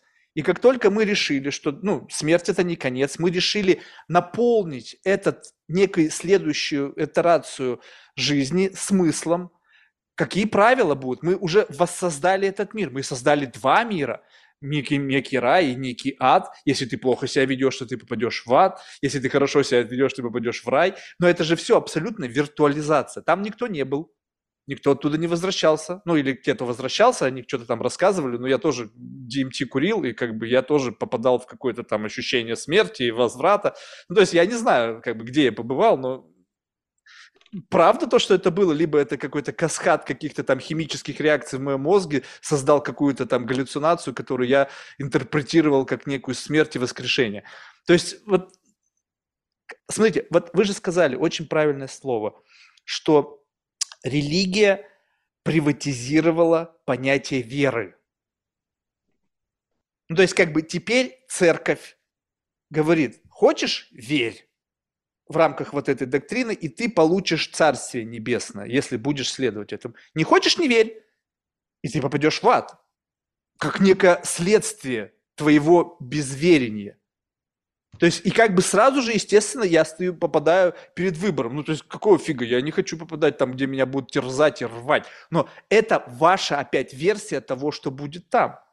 И получается так, что я просто как, как циничный, действительно, как любой человек, раб живота, раб там своего ощущений. Естественно, не хочу, чтобы меня рвали и сжгли на, кон- на костре там бесконечно, там на вертеле, черти, с утра до вечера поджаривали.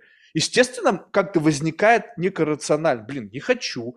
И ты хочешь, не хочешь, начинаешь выбирать в рамках выбора что-то, что сгружено в, к тебе в виде там 10 заповедей, в виде там советов бабушки, не знаю, там каких-то советов, как некая праведная модель поведения. Вот, вот как-то вот от, понятно, что человечеству нужно было такое, э, как такой пуш, чтобы мы друг друга не уничтожили, какого-то обретения порядка. Но это более рациональное такое как бы модель поведения. Нам нужен был порядок. В этом хаосе детерминированном нам нужно было какие-то столпы применить для того, чтобы управлять толпой. И это более такое, как бы, ну, понятное мне вот с точки зрения, как бы, как, такого, может быть, антропологического как раз-таки отношения к этому всему, что нужны правила, потому что много, потому что мы безумны, и надо, надо как-то нами управлять. Ну, э, во-первых, э, вопрос о спасении конкретно, да, все ли спасутся, да, и что является основанием для спасения, это опять-таки вопрос дискуссионный. То есть мы не можем дать ответ на этот вопрос, вот представить, да, конкретный алгоритм, да, спасения. То есть вот ты выполняешь что-то, то-то, хотя существуют те же заповеди, да, о которых мы говорим но все равно это процесс настолько индивидуальный, потому что, собственно говоря, когда мы говорим о религиозном опыте, да, а тот же вот конечный результат спасения или не спасения, это результат нашего индивидуального религиозного опыта. Но этот религиозный опыт, он всегда индивидуален, потому что с точки зрения, опять-таки, христианской антропологии, мы все уникальные личности, да, несводимые друг к другу. Вот. Поэтому э, решать о том, кто спасется или нет, это вот э, христианская теология предоставила право вот самому Господу Богу. И вот если мы спасемся, то мы, может быть, э, получим да, ответ в будущей жизни, э, что явилось, да, вот какая наша да, земная жизнь, конкретная деятельность явилась результатом вот нашего спасения или нет. То есть это вопрос, опять-таки, вот будущей жизни, будущего века. Но с другой стороны, с другой стороны, когда мы говорим о спасении, вот о том, как вы говорите, да, ну, в рамках конкретного общества, то с точки зрения церкви, да, с одной стороны существует индивидуальный религиозный опыт, но с другой стороны спасение понимается в рамках да, понимания церкви, да, как богочеловеческого организма. И здесь мы опять-таки возвращаемся к политике, да, почему, каким образом мы возвращаемся к политике? Потому что если мы говорим, например, о понимании политики да, или человека в античной философии, да, традиции, то знаменитое определение Аристотеля, да, он человека понимал как что? Как политическое существо. Потому что с точки зрения да, и современной науки человек не может да, существовать да, и формироваться как личность вне общества не общества, да, примеры вот тех же, ну, знаменитый Маугли, да, детей, которые их называют, да, на которых находят там вот в дебрях там Амазонии там, или не знаю где там в Индии и так далее и тому подобное, что э, если человек попадает да, или формируется вне человеческого общества, то если даже он потом да, возвращается в это общество, то э, процессы социализации, как правило, неудачны. Да? То есть масса вот этих вот исследований да, по этим детям все равно они до конца не становятся вот членами да, полноправными вот этого общества, что говорит нам о социальной природе, в том числе человека. И церковь как раз говорит о спасении в рамках вот богочеловеческого организма, то есть некого института, ну, если выражаясь языком современной науки, да, церковь можно рассматривать как некий социальный институт, находясь в котором да, мы получаем возможность вот этого спасения вот этого спасения. То есть все равно ну, понятие соборности, да, которое отличает, например, русскую православную традицию. То есть, с одной стороны, индивидуальный опыт, да, с другой стороны, да, спасение в рамках вот этого богочеловеческого соборного единения, понимание церкви как некого организма, который возглавляется да, самим Господом Иисусом Христом. И в этом плане да, вот э, православное понимание церкви как Богу человеческого организма и понимание научное, да, светское, секулярное церкви как социального института, да, между ними, ну, можно сказать, существует огромная пропасть. Потому что церковь как социальный институт, да, со священноначалием, да, э, оно в том числе находится в рамках конкретного общества, и этой церкви как социальному институту присущи те же самые да, грехи, да, те же самые вот проблемы, которые вот существуют в рамках конкретного общества.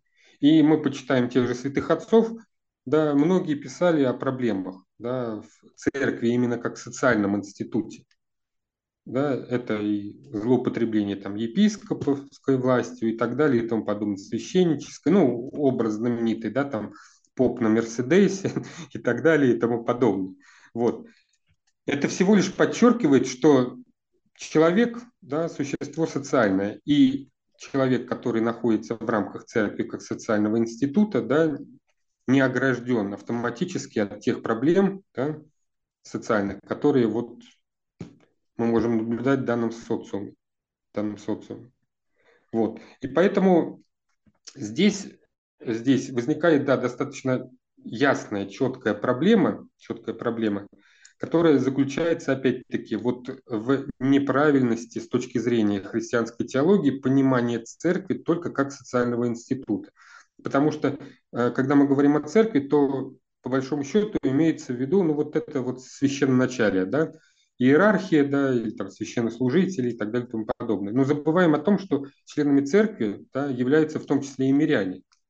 А возвращаясь к политической теологии, мирянин может быть кем угодно. Да? Он может быть просто бабушкой на пенсии, да, который, к сожалению, составляет, ну, наверное, сегодня большинство да, прихожан в церквях, если зайти да, в церковь. А с другой стороны, э, прихожанином церкви может быть кто угодно, да, губернатор, там, президент.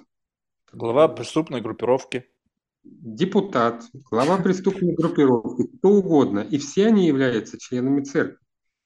И, соответственно, с точки зрения той же политической теологии, да, о которой мы говорили, э, каждый человек, являющийся, осознающий себя да, вот членом церкви, он должен своей, в том числе социальной деятельности, то есть ту роль социальную, которую он выполняет, он должен руководствоваться правилами да, христианскими, находясь на любой должности. А если человек будет руководствоваться правилами, то, опять-таки, здесь не важен да, сама форма да, политических институтов. Потому что, ну, если человек, ну, я не знаю, там, грубо говоря, становится мэром города, да, и он действует исходя из не эгоистических, там, секулярных представлений, потребительских, то есть вот он становится мэром, и, соответственно, что начинается там, ну, все контракты там, фирмы родственные, да, там, знакомым, там, и так далее и тому подобное, как это обычно бывает. А находясь на посту мэра, он начинает действовать, представим, да, из христианских побуждений, вот, которые выливают исключительной целью этих побуждений является любовь к ближнему. Результат может быть совершенно другой. И здесь не важно, как называется должность, да, там мэр, градоначальник, там, и так далее, и тому подобное, городской глава, там, как в дореволюционной России. Важно то, что он делает. Вот тот активизм, да. И, соответственно, в истории, то есть конкретные примеры мы видим, да, из современной истории, да, масса примеров, когда тысячи мэров, ну, пример, да, но результаты деятельности их разные, да, у кого там уголовные, в конце концов, да, дело производства, у кого там горожане вполне счастливы той деятельностью, которой мэр занимается, находясь на своем посту. Но это понятно, что достаточно вот так просто, примитивно, да. Но вот это как бы попытка объяснить то, что э, наша жизнь является предугода... Ой, я уже заговариваться стал. Неким началом вот той будущей жизни. А для того, чтобы эта будущая жизнь состоялась, и нужны вот эти вот законы, рамки. И если мы обращаемся вообще к истории человечества, то мы видим, что, по сути, по большому счету, мы живем в рамках неких табу, которые формирует вот традиция. Да? И выход за рамки, он как раз приводит к разрушению вот, обществ. То есть критика да, современных например, э, христианских авторов, вот это вот секулярной да, цивилизации, которая якобы сейчас существует на Западе. Что она из себя представляет? Она представляет из себя фактически снятие всех табу, да, которые были сформулированы в рамках христианской культуры, христианской традиции. Да, если мы там говорим, христианство говорит, что вот э, не прелюбодействуй, да, грубо говоря, то современная да, культура секулярная, она как раз наоборот говорит о том, что секс – это удовольствие, да, брак, система, да, институт брака, это не ценность, в отличие да, там, от христианской традиции. Вот это нечто, вот, что пришло к нам из дремучих веков. Поэтому давайте отменим брак, вот, или будем смотреть на брак, да, не с точки зрения традиционного понимания, как это было сформулировано, опять-таки, в рамках римской традиции юридической, что это там вот союз мужчины и женщины, да, которые объединяются в рамках там божественного и человеческого права. А браком можно назвать все, что угодно, все, что человек да, хочет. Это опять нас возвращает вот к этой проблеме теономной этики и автономной этики. С точки зрения теономной этики брак – это вот то-то, то-то, четко установлено, да, выход за границы недопустим. С точки зрения автономной этики брака можно назвать все, что угодно. То есть, ну, вплоть до того, что, я не знаю, правда это или нет, там вот слухи ходят, что вот заключают браки там и с животными, там и, грубо говоря, там и так далее и тому подобное. Вот, не, не утверждаю, что это факт, скажем так, установленный, но вот проходила где-то эта новость, что вот можно так, да. Или проблема жизни, да, четкая установка табу на самоубийство. Современная, да, западная цивилизация говорит о том, что эвтаназия – это выбор, свободный выбор человека. Опять-таки, апелляция к изначально христианскому пониманию человека, что у нас есть свобода выбора – но если христианство говорит о том, что свобода выбора заканчивается вот, да, в, этом, в этом вопросе, да, потому что жизнь – это дар Божий, это тебе дано свыше, и здесь ты уже не вправе распоряжаться да, своей жизнью, то секулярная традиция нам говорит, что я сам выбираю, да, когда я в какой момент хочу уйти из этой жизни. Да, и, соответственно, там в Голландии, по-моему, да, или в Бельгии уже появились соответствующие да, медицинских учреждениях комнаты для ухода, да, там из жизни, капсулы какие-то, если я правильно э, вспоминаю, да, вот эти вот новости. То есть, по большому счету, по большому счету, э, вот эта вот современная, да, секулярная цивилизация, она с точки зрения православной теологии является не неким новым, да, культурно-цивилизационным да, явлением, а по большому счету это отрицание, отрицание тех христианских норм, правил, ценностей, да, в рамках которых это цивилизация постхристианская. Но если мы посмотрим, то что, собственно, ценного, да,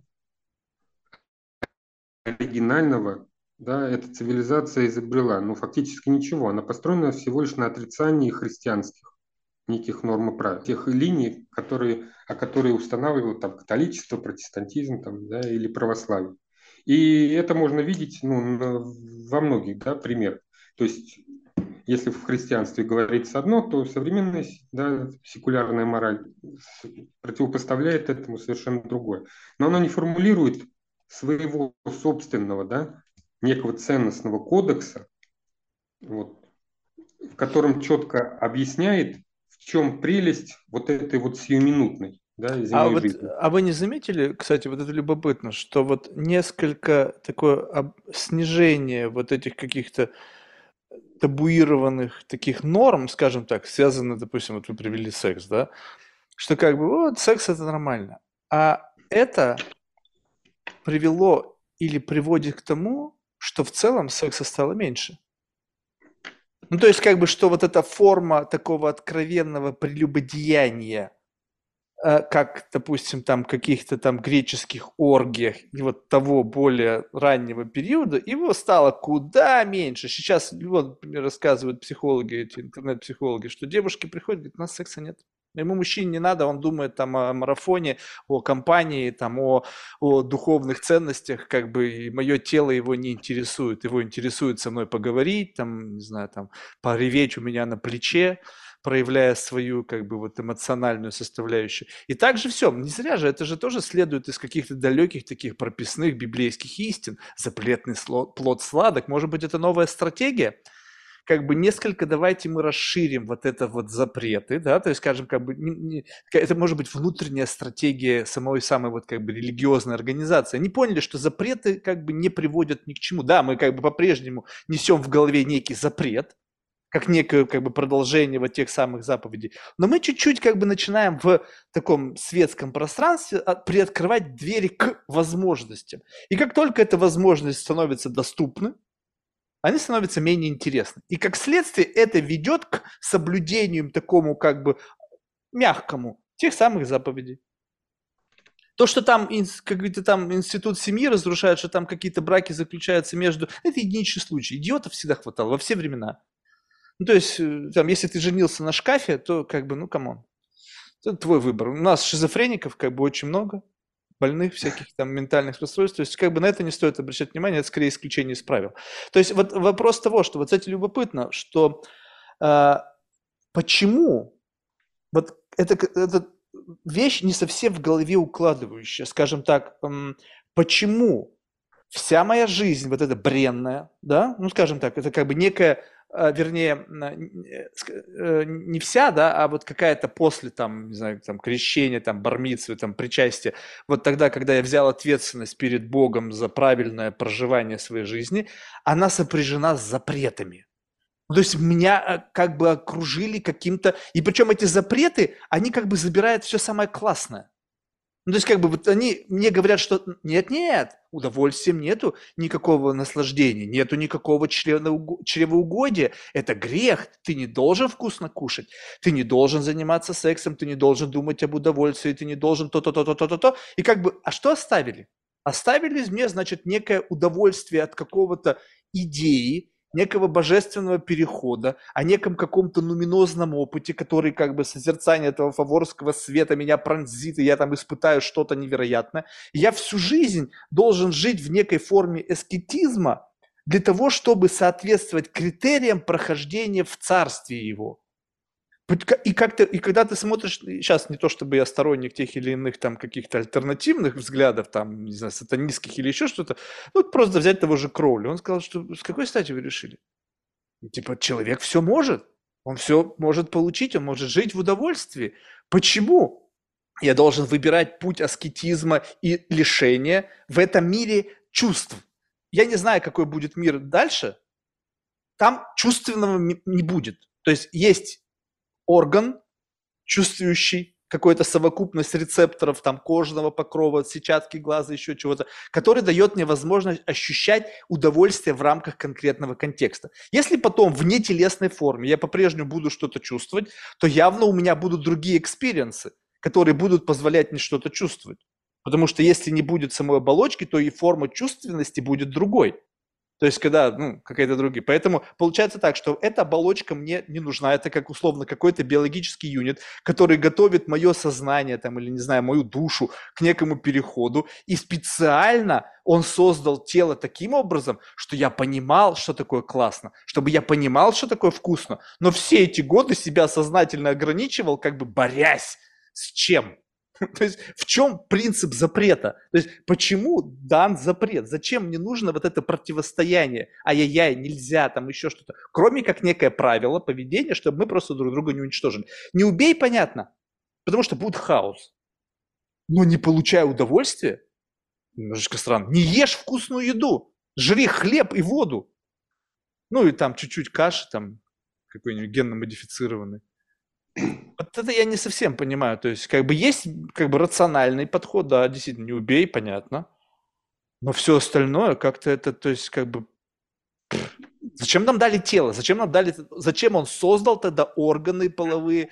Зачем он создал удовольствие? Есть много каких-то видов животных, которые, насколько я понимаю, в рамках э, полового размножения, они не испытывают удовольствия. Ну окей, ну сделали бы нас бы такими же, у нас была бы некая нужда. Так у нас пятница, чувствую, там что-то созрело, инстинктивно спарились, все, дали следующим поколениям э, возможность там, прорасти через половые органы женщины. Все, ведь наделили этот процесс удовольствием, и вот я понимаю, это такой садизм, попкультурно, кстати, в многих фильмах э, «Адвокат дьявола», что Бог это садист, ты посмотри, что он сделал.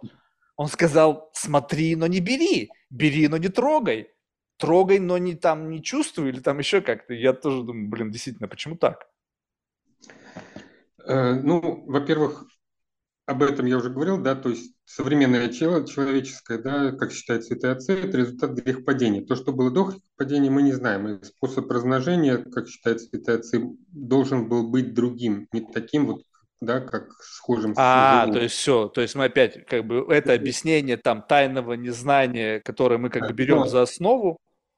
Вот, но с другой стороны, проблема, да, удовольствия здесь э, мы можем даже сказать, что это проблема, которая волновала да, не только вот, ну, христианство, да, вот установление запретов, но достаточно обратиться к античной да, традиции, и где мы видим тоже очень четкое развлечение да, удовольствий на два вида. То есть возьмем эпикуризм, да, Эпикура, который говорил о том, что существует два вида удовольствий. Удовольствия активные и удовольствия пассивные. Да, удовольствия, которые, с одной стороны, да, представляет из себя ну, такое приятное движение чувств. Второй вид удовольствия, которые что? Ведут к отсутствию страданий.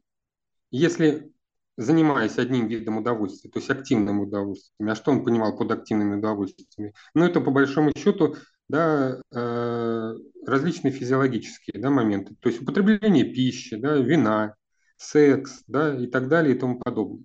Вот. Удовольствия, которые ведут к отсутствию страданий, занятия философией, поэзией. Ну, горе от ума никто не отменял. То есть там может быть страданий столько в изучении философии, чтобы будь здоров, как бы. Тут неизвестно, да, ведет ли это. Этом, да, если мы так вот упрощаем, то по большому счету э, эпикурейцы, да, последователи говорили о том, что э, первый вид – это удовольствие высшего порядка, ой, низшего порядка, активное удовольствие. Они характерны для черни, для простого человека. Mm. Вот пить, да, там есть, совокупляться и так далее и тому подобное. А вот пассивное удовольствие, да, удовольствие, которое не несут за собой страданий, это удовольствие для аристократов, для благородного человека. И самое важное, что они подчеркивали здесь, вот э, в том числе ответ на ваш вопрос, что если человек не ограничивает себя вот в этих в активных удовольствиях, то эти активные удовольствия в конечном итоге, даже греки эти древние понимали, ведут к человеческим страданиям. И здесь простые, да, вот примеры. Если человек, да, предается обильному употреблению пищи, приводит, ну, грубо говоря, к ожирению, да, проблемам со здоровьем. Если человек да, употребляет вино в неограниченных количествах, то вот это вот активное удовольствие в конечном итоге может привести к чему? К да, алкоголизму. Но, подождите, но ведь Если разве речь идет... Это распутство и болезни. То есть даже уже античные греки, да, до христианской традиции понимали, что вот эти вот удовольствия якобы, на котором построено современное да, общество, современная потребительская да, индустрия, это что вот еда, алкоголь там. Да, но это как бы бесконтрольное употребление. Бесконтрольное, да. Да, ну а разовое. А... Разовое тоже удовольствие. Допустим, вы сходили в мишленовский ресторан раз в пятилетку. Вы себя удовлетворили, такой, не знаю, ну, как бы, такой гастрономический оргазм испытали. Это же как бы грех. Но вы же не делаете это каждый день. Вы сидите на диете, может быть, с утра до вечера, и вот раз в год себе позволяете это сделать. То есть это же уже акт как бы нарушения заповеди. Вы чревоугодствуете, вы наслаждаетесь едой и чувствуете физиологическое удовольствие от этого момента. Вы можете этим не злоупотреблять. Грех, ну, на мой взгляд, будет в том случае, если вы, например, отправляетесь в ресторан, да, имея там некую сумму, да, там, ну, грубо говоря, там, сколько там, ну, там 10 тысяч рублей, да, вы идете в ресторан, на пути вам встречается человек, да, который голоден, mm. если вы, вот любовь к ближнему, да, если вы проходите мимо и не помогаете ему, и идете в ресторан, и начинаете наслаждаться этой пищей, то вот для меня это пример греха. А тот человек согрешит, зная, что оставляет вас голодным, приняв эти деньги? И, на, и набив свой желудок, ну пусть может быть менее вкусными вещами, но или вас ну, это уже не волнует. То есть с точки зрения траектории вашего пути к направлению, к, там, к, к, к, к господи, я же не могу говорить, о, о обожению. Блин, да что за слово? То есть э, вы выбрали, сделали правильное решение, опять же, в какой-то мере сглотнув слюну того предвкушения, что вы там могли испытать в этом ресторане, отдали деньги, и вот. То есть получается, что вот ваша жизнь, чем как бы перспективы вашей загробной жизни лучше, чем хуже вы живете в настоящем по отношению удовлетворению своих низменных физиологических потребностей, так? То есть вот как бы такая связь наблюдается. Ну, чем это... хуже себя чувствуешь, тем лучше будет потом. Если это ну, ложь. Это, это, нет, это скорее крайности, потому что когда человек, да, вот не пошел в ресторан, да, Мишленовский, да, грубо говоря, отдал там, накормил ближнего, да, но это не значит, что он не может пойти, я не знаю, там в ту же пятерочку, купить себе простой набор да, продуктов и, соответственно, не остаться голодным. То есть, ну, доводить до крайности, вот этот вот пример, конечно, я думаю, не стоит. Там смысл в то есть самоограничение ради ближнего. А представляете, вы шли в пятерочку с остатками денег, и рядом с пятерочкой еще одна бабушка встретила, и ты последние деньги отдал, и в пятерочке даже купить не на что. Ну, потому что эти люди, которые... То есть вопрос, что вот это пассионарная добродетель, вы, мне кажется, шага не можете ступить, вот если как бы де- действовать в рамках вот этой идеи, как бы творить добро и помогать всем страждущим, то вы шага не ступите, чтобы не сотворить добро, потому что везде кому-то что-то надо, где-то везде на каждом шагу страдания. И вы, двигаясь в этом мире, просто ну, не будете жить своей жизнью, вы будете жить просто помогая всем остальным людям, и вашей жизни не будет. Ну, как вы это себе представляете? Выйдете на улицу, вот я сейчас могу по Пятой авеню, ну, нет, ну да, в районе там где-нибудь между там, ну вот как раз начиная там с Таймс-сквер, пройти вот туда, и там я просто без денег останусь, если дойду до Центрального парка. Ну, просто все отдам, квартиру, блин, отпишу, ну все, потому что их столько там людей, которым надо помогать, что просто с ума можно сойти. А вот ты, здесь важен контекст. Это в Нью-Йорке вы можете остаться без у нас, если я выйду на центральную улицу, я не увижу бомжей, попрошаек и так далее, которые... Ну, вы пойдете туда, где они есть, ну, скажем так, ну, какая разница, ну... ну это понятно, что это все, так сказать, э, лирические отступления, но э, здесь образ Христа, да, образ Христа, то есть его жизнь как жертва, жертва на кресте ради спасения всего мира. И, естественно, для современного человека представить или осознать себя, вот сопоставить себя с Христом совершенно не представляется возможным. Как можно отдать все, в том числе свою собственную жизнь, за кого-то. Но с точки зрения христианства... Шахиды это, это делают? Сколько ну, примеров э, таких? В исламе, в исламе там несколько другое понимание, вот, и там конкретное описание того, что если ты там в рамках священной да, войны э, вот, погибаешь, то тебя там ждет э, набор гурий, удовольствий. А заметьте, там, чем они трейдов-то какой? Так ведь, по сути, получается, что тем же самым и подкупают. Тоже, по ну, сути, зачем мне нужно терять жизнь, если я могу всех этих гурий при наличии у меня достаточных ресурсов иметь в реальной жизни? Нафига мне этот переход? То есть чем я плачу? Я плачу своим телом для того, чтобы получить то, что я могу получать в этой жизни. Ну, там тоже не все так однозначно, потому что э, в исламе, да, там понятно, многоженство, но многоженство, оно четко оговаривается, да, то есть ты имеешь вид, можешь иметь, да, несколько жен, но если ты материально их можешь что? Обеспечить, да? Ну, да, но я и говорю, при наличии ресурсов. А, да. при наличии, да. Но там тоже строгая система табу, запретов и так далее и тому подобное. Вот, поэтому с точки зрения да, религиозной, да, вот сатриологии, э, то, что проповедуется в рамках да, понимания там, мусульманского рая, оно неосуществимо да, вот в этих вот земных категориях. Поэтому здесь тоже, ну, ислам... А, это, а, да, давайте от ислама в сторону. Вот, а что в, в, в описательной части рая?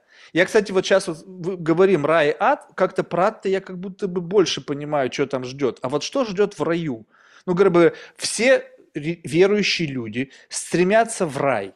А что в буклете рая написано, что там будет. Это как такой ретайрмент-центр в Майами. И как бы вот там есть некое описание. Типа вот заплати столько-то, получишь вот это. И тут, по сути, в буклете рая написано «Поджертвуй свою жизнь и возлюби ближнего», вообще бла-бла-бла-бла, вот этот весь список, для того, чтобы получить и что? Есть какое-то описание того, что ты получишь в раю? Э, понятно, что вот конкретного да, списка того, что есть в аду и что есть в раю, нет, да, и не может быть. Да?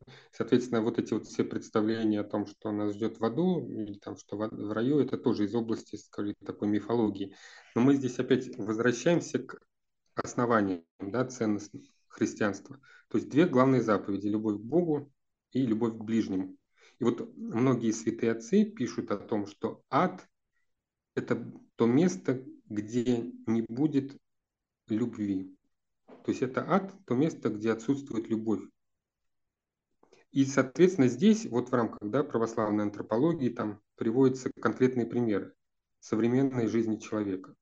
По большому счету, проблема да, главного человека, э, главная проблема современного человека – это одиночество там вот знаменитый да, роман «Одиночество в сети». И каждый из нас ищет что? Какого-то близкого человека, да? Страдание вот от этого одиночества.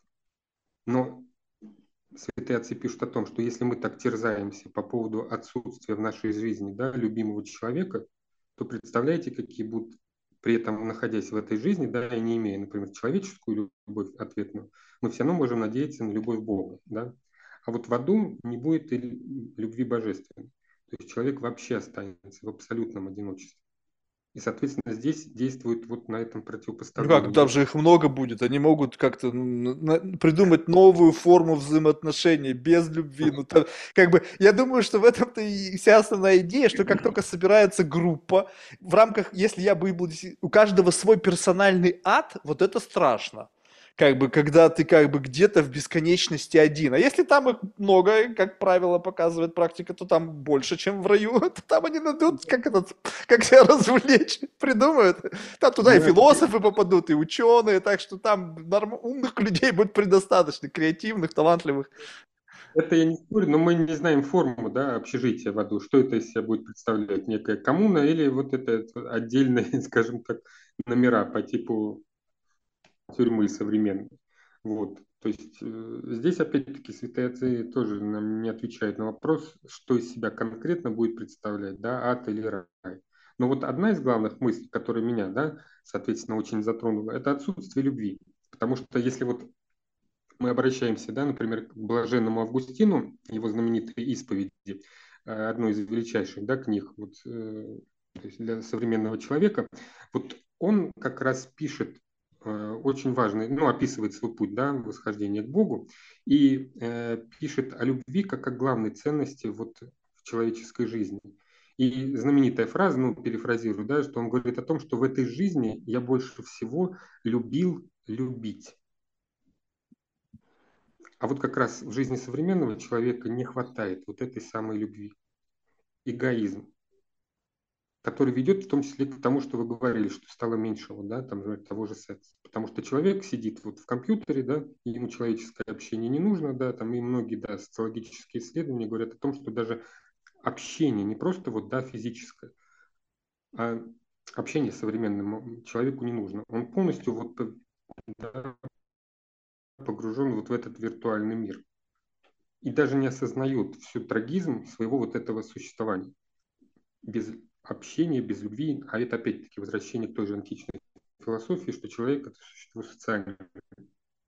И отсюда проблема, да, ну, по-моему, там, особенно там для Японии, да, это важно, ну, исследования социологические, что вот человек абсолютно вот оказывается, да, вот в этих, опять-таки, то есть к вопросу о границах, да, казалось бы, что вот эта вот ситуация, да, нахождения в сети, она как бы рушит, да, границы, существующие в обществе, да, в традиционном обществе, но все равно, попадая вот в этот виртуальный мир, все равно человек находится уже в новых границах который устанавливает вот этот вот виртуальный мир. То есть он, по большому счету, думая, что он обретает некую свободу, да, уходя в этот виртуальный мир, но все равно по большому, да, в итоге оказывается заключенным вот в эти рамки виртуальной границы, потому что все равно кто-то устанавливает, да, вот эти вот... Это даже термин кто-то мне сказал, нетократия. Это да. те, кто теперь владеют сетями и по факту их совокупное внутри вот это как бы менеджмент определяет границы нового, новой свободы. Да, ну вот фильмы, да, все вот э, современные сериалы, да, которые как раз говорят о том, что э, современное человечество, рассуждая о свободе, семимильными шагами идет к новой, но уже электронной, да, тюрьме, когда вся жизнь человека фактически контролируется, да, вот этими новыми технологиями информационными. То есть сегодня мы не можем говорить о приватности человеческой жизни вообще, да. Если у тебя в руках мобильный телефон, то все, да, твоя жизнь известна фактически, да, это где ты был, что покупал, да, что говорил, то есть возможность, да, подключения на удаленном расстоянии там, вот, к микрофону и так далее и тому подобное. То есть фактически общество, которое говорит о том, что разрушая традиционные ценности, да, мы ведем человечество к некой новой свободе, но на самом деле нас ведут к новому электронному концлагерю, где все будет контролироваться вот, ну, я не знаю, той вот новой властью. Ну, э, как бы я это, я это сам об этом постоянно говорю, но если вот в рамках этой вот как бы идеологии э, именно как бы некого запрета, да, то есть неких границ, то по факту мы сейчас говорим о некой как раз-таки эволюции запретов. Ну, то есть, как бы, э, э, скажем так, что в какой-то момент времени общество изменится так, что как бы не убей, это не будет неким как бы, как бы заповедью, либо статьей там в уголовном кодексе, потому что убить станет невозможно. Ну, то есть, как бы, потому что, ну, как бы, биологические юниты будут настолько, как бы, разделены, что вообще, мне кажется, физически ни с кем не будем видеться, да, и, и как бы, может быть, потребности такой не будет возникать. Убить в виртуальном мире, да, как бы убить некую свою виртуальную копию. Возможно, там какие-то этические комитеты там будут начислять тебе какие-нибудь штрафные баллы за то, что ты убил там какую-то нейронку, которая как бы является копией чего-то там или кого-то, да.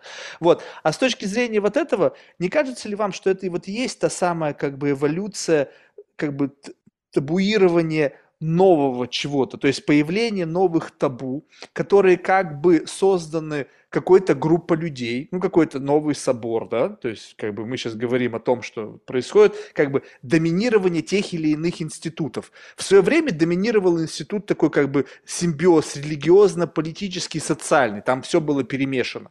Потом произошло какое-то разделение, да, каким-то образом появилась там отдельно политическая, социальная, религиозная. Сейчас она это, у, у, у, как бы так достаточно можно, как вы сказали, жестко провести границы между этим, да, ну, ты видишь, там человек в черном халате, да, идет, как бы понятно, что он как-то ангажирован, как там, не знаю, к монашеству, там, к церкви, там еще к чему-то, и человек идет там в Баленсиаге, ну, как бы вообще далек, наверное, от этого всего. Соответственно, следующая, как бы, сила, которая появилась, это просто сила, создающая законы поверх всего.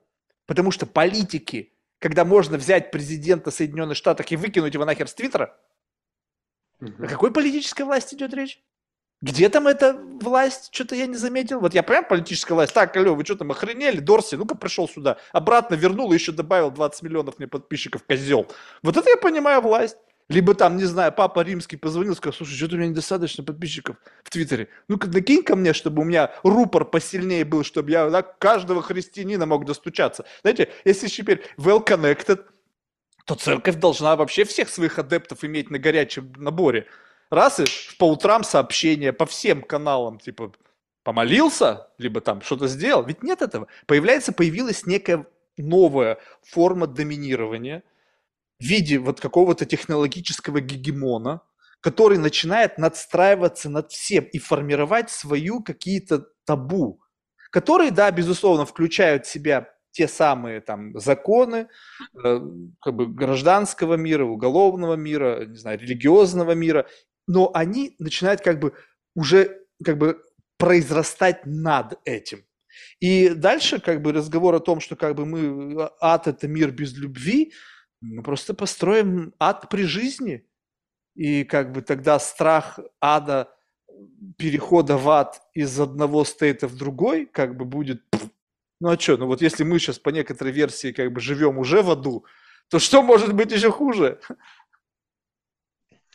Ну, здесь как раз проблема заключается в том, что вот эта виртуальная реальность, да, которую якобы конструирует новая виртуальная реальность, она же все равно является что?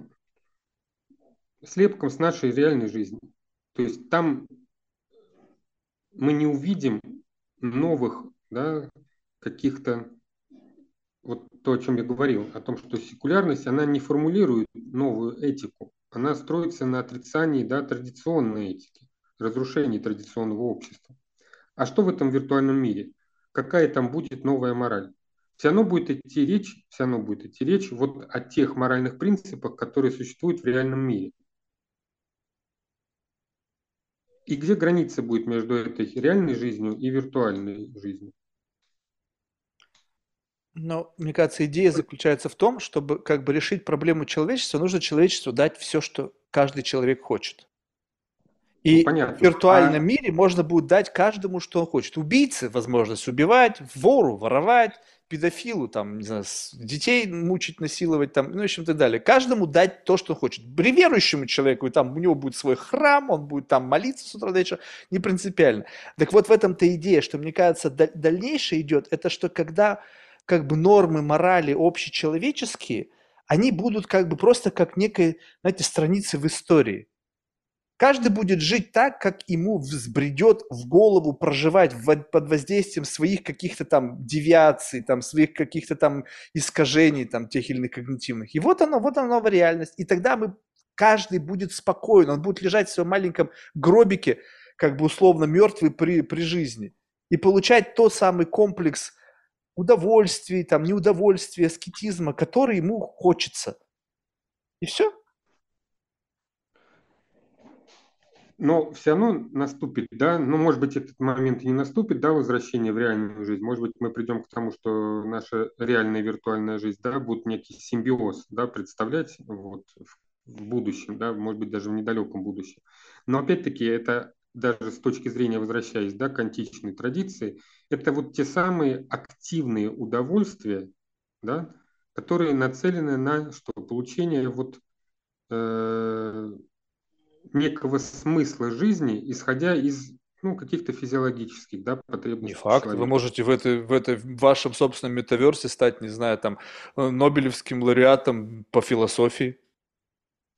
Э, я могу стать виртуально. Ну, какая Реально. разница? Если вас эта виртуализация не будет отличаться от реальности, вы будете все чувствовать, будут поклонники, будет рейтинг Хирша, будет церемония, будут восхищенные глаза коллег по цеху. Вы разницы не будете чувствовать, вы не будете знать, что вы там.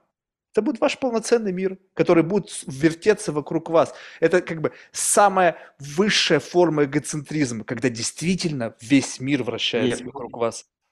Но вы говорите все равно об удовольствии, которое человек будет получать от осознания да, своей там славы. А слава это тоже, вот с точки зрения эпикуризма, да, поиск славы, да, это тоже вот удовольствие, которое, ну, является низшим удовольствием.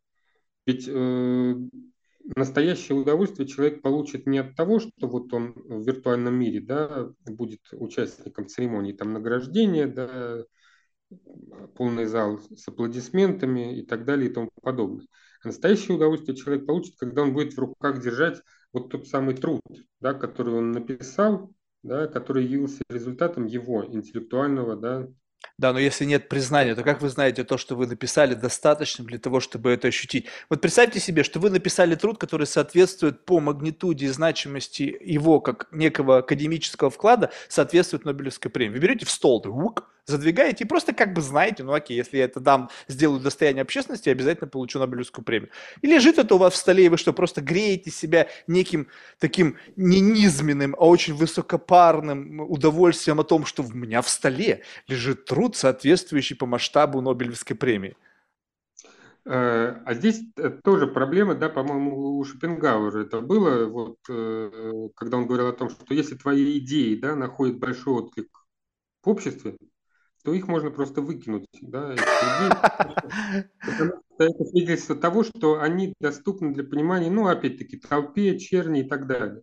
Вот настоящие идеи, да, которые... Ох, Владимир, это опасное рассуждение. Ну, понятно, что это опасное рассуждение, тем более в эпоху там, политкорректности, да, вот. Но тем не менее, тем не менее, вот, э, к сожалению, мы, да, вот движемся такими семимильными шагами к новой этике, к новой этике, которая вроде бы говорит о свободе, но в то же время устанавливает вот, да, новые запреты, абсолютно непонятные, да, исходя из рамков вот, традиционной морали. Вот, ну, особенно если мы говорим... Так да, это, мне кажется, унификация. Но согласитесь, вот с точки зрения нетократии, ведь крайне невыгодно, вот я просто буквально тоже недавно слушал рассуждение Цукерберга, но ведь действительно любопытно, у него гигантская платформа, ну, совокупность платформ, которая объединяет 3,5 миллиарда человек, мультиконфессиональная, у всех разные религии, внутри этих конфессий есть политические партии, есть свое понятие хорошо, плохо, есть можно, нельзя, и есть некая нетворк, который как бы должен создать условия для всех. Ну, то есть, как бы, если это нельзя, а это можно, и это прямо противоречит друг другу, то как быть? Поэтому они в замешательстве. И я чувствую тенденцию создать единую религию, единую нормы морали, единую правила поведения. Поначалу что нужно нахрен все разрушить. Абсолютно все снести ко всем чертям, чтобы все запутались вообще, что можно, что нельзя. И как бы в этом хаосе потом придет новый Terms of Condition. Пим-пим, сообщение. Вуаля! Вот вам новая религия, вот вам новые правила. А этому поможет AI. Он соберет все данные о нас и предложит модель, которым не придраться будет действительно. Мы, жалкие существа, не сможем придраться к этому новым, новой электронной Библии, условно. Я не знаю, как она будет называться. Новый завет технологический, где с автором этого завета будет AI и коллективный Цукерберг.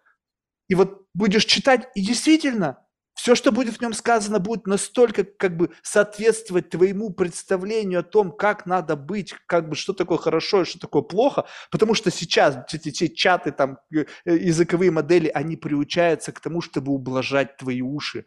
Они сделают так, что вот этот текст, он будет, не поспоришь, ну, как бы будет безапелляционен. И поэтому после, когда мы все объединимся под новой, как бы, вот каким-то моделью представления о том, кем должен быть человек с точки зрения вот этой вот как бы максимы, да, вот с точки зрения стремления к, к обоживанию, да, то вот все. И тогда не будет конфессий, не будет религий, ну, будут они на уровне такого, знаете, как это, как хобби или какого-то такого, знаете, чего-то забытого, знаете, как, не знаю, там, лукошко плести. Вот я могу там, не знаю, вот у меня есть хобби, я там, не знаю, хожу в синагогу, то есть, ну, как бы, ну, это не будет, как бы, частью чего-то сказать. А чем ты занимаешься? Блин, а я в мечеть хожу, ну, прикольно. А еще что? Ну, в футбол еще играю. Ну, то есть, как бы, будут вот на таком уровне. Не кажется вам, что вот туда идет устремление объединить людей под единым каким-то таким идеологическим началом? Ну, фактически вы пересказали то, что Владимир Соловьев да, написал знаменитый «Три разговора. Краткая повесть об антихристе». Вот э, он как раз... Цукерберг это антихрист. Надо его сжечь, пока он не сотворил дел. Я не говорил, что Цукерберг это антихрист, мне кажется, все-таки масштабы другие, вот. Но, менее... Я про коллективного Цукерберга. Но, тем не менее, э, тот же Цукерберг, да, ну, понятно, что не, не единолично, да, скорее это фигура такая символическая, тоже вот сделали поп какую-то там идола и так далее mm-hmm. и тому подобное. Вот. Но тем не менее, да, и в том же Фейсбуке мы видим да, четкую систему цензурирования. которая различается в том числе и по странам да, очень четко. То есть в разных странах могут быть какие-то там запреты наложены.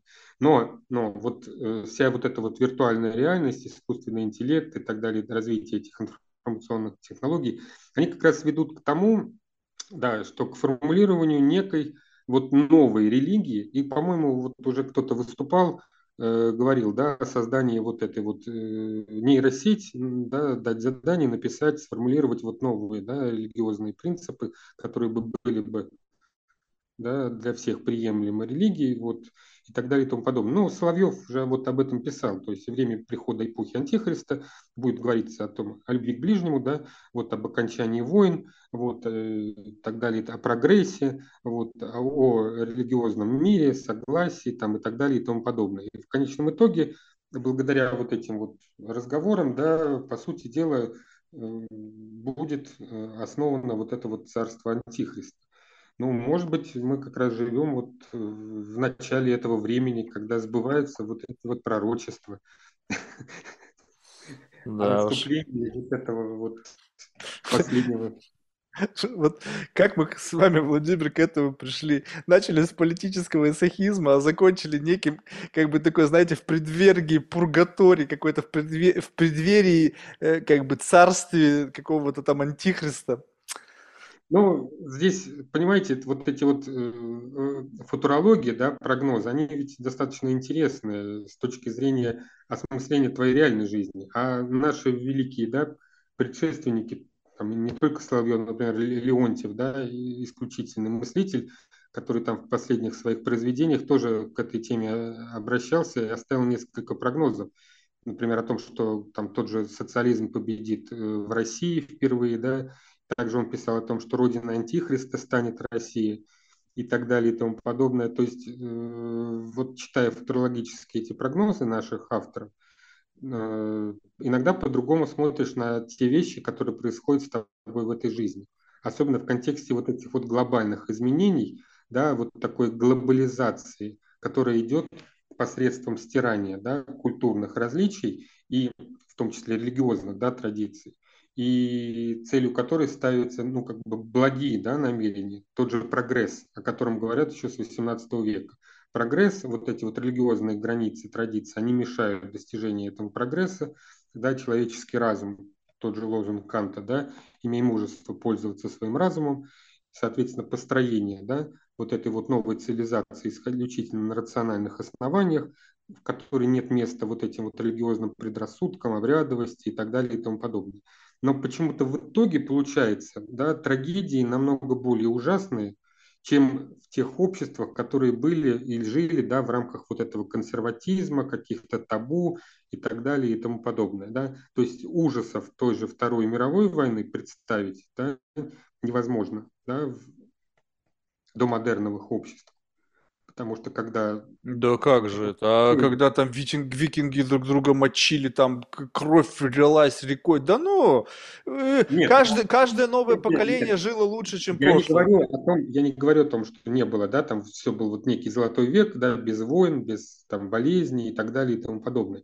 Я говорю о том, что, ну, разве викинги формулировали, да, вот на рациональном уровне концепцию, да, что вот, например, я не знаю, там соседнее племя, оно да, ниже нас да, по уровню культурного развития, и, соответственно, исходя из этого, мы что?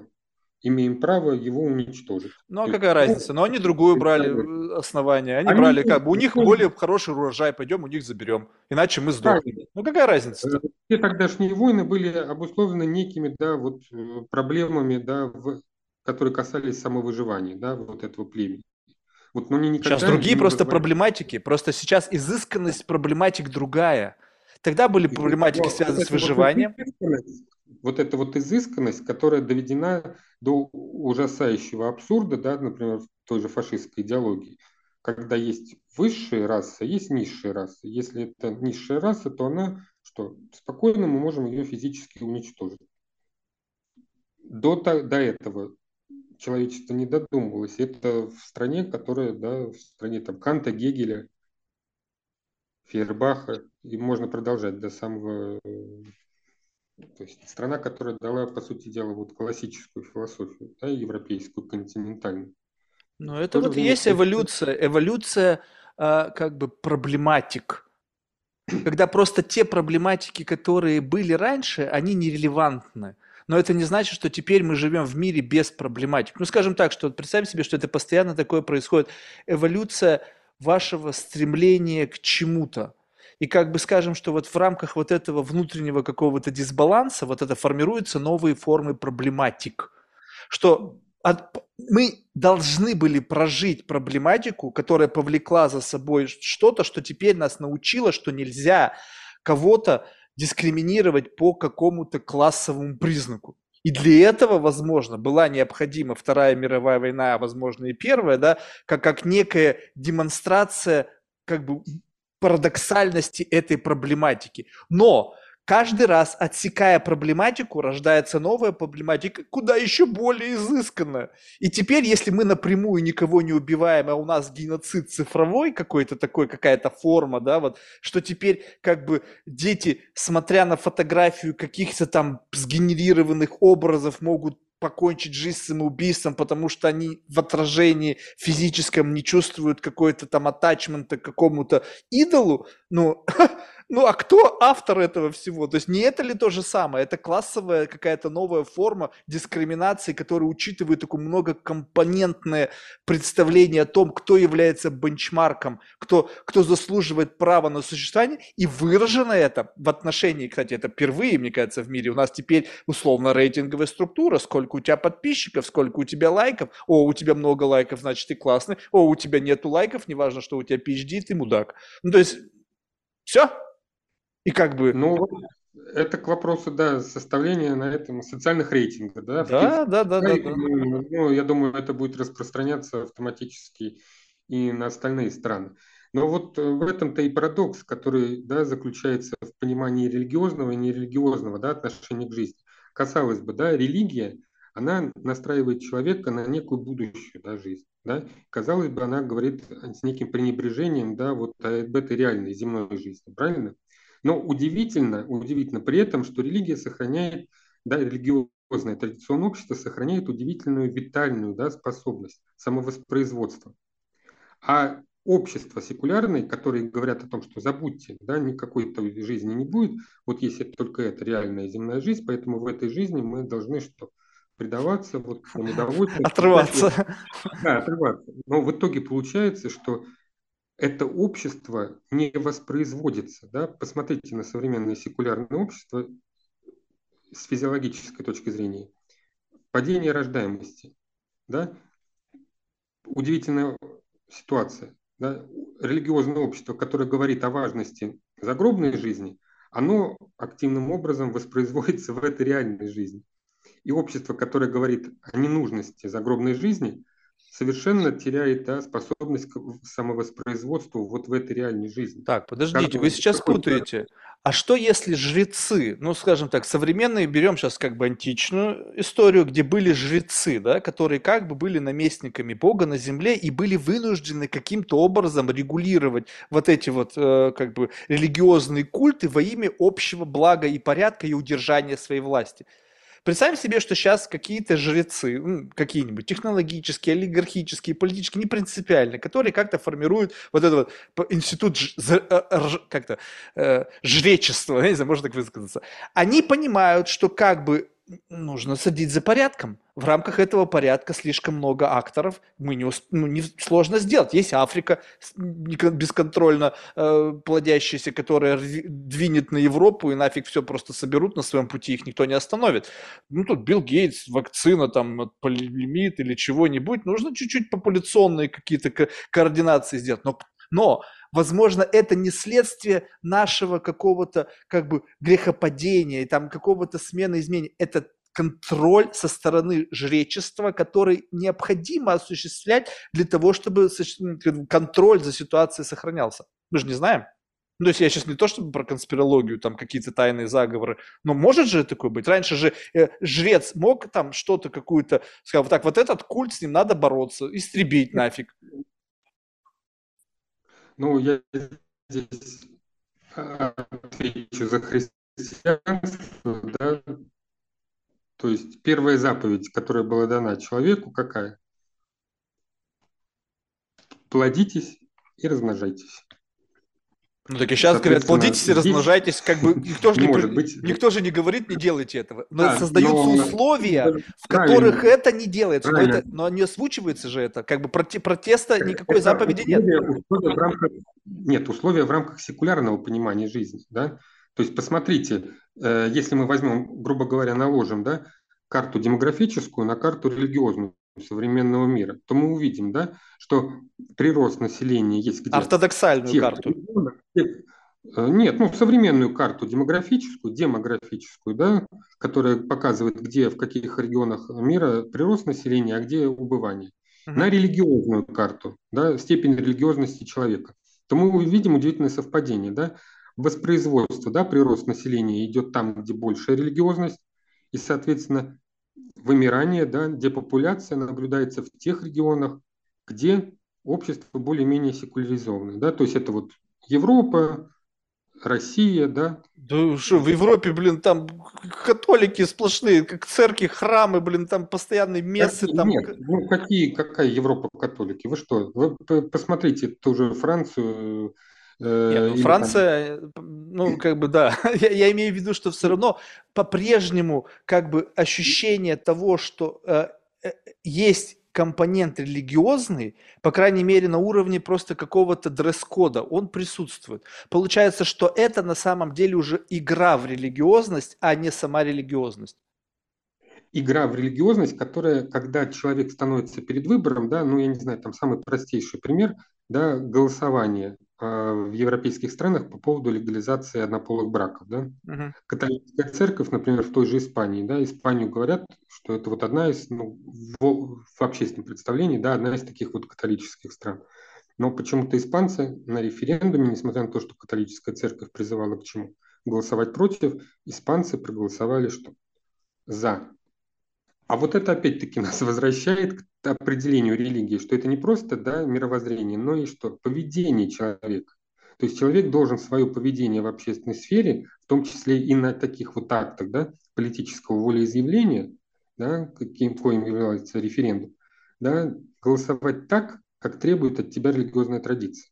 Если ты голосуешь против, потому что если мы да, обращаемся к социальной доктрине того же католицизма, где четко написано, что брак это вот то-то, то-то, то-то, да, и, соответственно, церковь католическая не может, да, считать браком вот то, что сейчас вот легализовано, то являешься ли ты католиком, если ты не да, воспроизводишь в своей публичной сфере те нормы, о которых тебя... Да, Они могут сказать, мы неокатолики. Нет, ну, есть такие, да, либеральное католичество, есть старокатолики, то есть здесь э, возможно, да, такая вот э, ну, то есть теперь это, это такой черри-пикинг. Я беру от католицизма то, что не мешает, и те, что как бы, ну, к празднованию да. Рождества и каких-то праздников. Там, в общем, где выходной и где праздновать, и где подарки, я католик. Где невыгодно, я либерал с какими-то не, нео религиозными взглядами. И получается так, что теперь религия, как вы сказали, это выбор. Выбор, и ну, я беру то, что мне выгодно взять. Да, для нашей традиции, наверное, вот замечательно сказал, да, уважаемый Александр Григорьевич Лукашенко, вот он сказал, я православный атеист. Да уж лучше не скажешь. Да, мне кажется, вот э, эта его фраза, она как раз очень ярко определяет да, вот мировоззрение большинства да, граждан на территории бывшего Советского Союза, ну, которые традиционно да, принадлежат ну, православной традиции.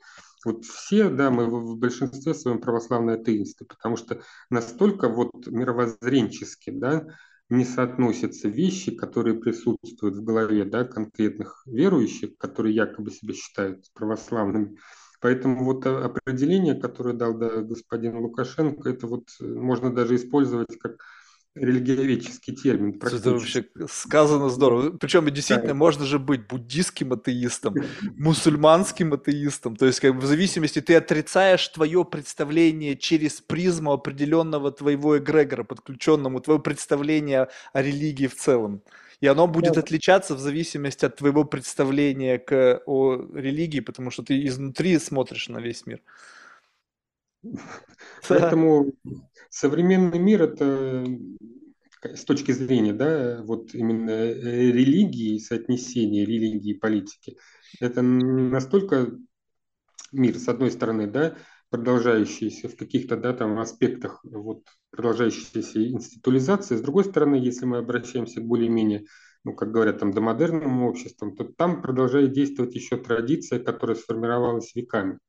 Но опять-таки, опять-таки, когда мы возвращаемся к этому противостоянию, да, к политической теологии, то здесь вот, ну, Карл Шмидт, да, знаменитый, да, который вот популяризировал, да, в современной науке это понятие, который говорил вот в своих концепциях, да, там, например, о чуде, как о, да, праве, там, суверена, да, вот э, все равно в христианской традиции, на мой взгляд, сохраняется четкий вот этот вот э, аспект да, разграничения политики и религии, который идет вот от тех времен языческой Римской империи, и о котором говорят современные да, церкви, и католические, и протестантские, и православные, это право на гражданское сопротивление. То есть вот то, да, слова Иисуса Христа, давайте Богу, Богу, а кесарю кесарева, да, оно сегодня можно переформулировать, что человек, который считает себя христианином, да, соблюдает требования власти, да, до тех пор, пока они не противоречат его что? религиозным убеждениям.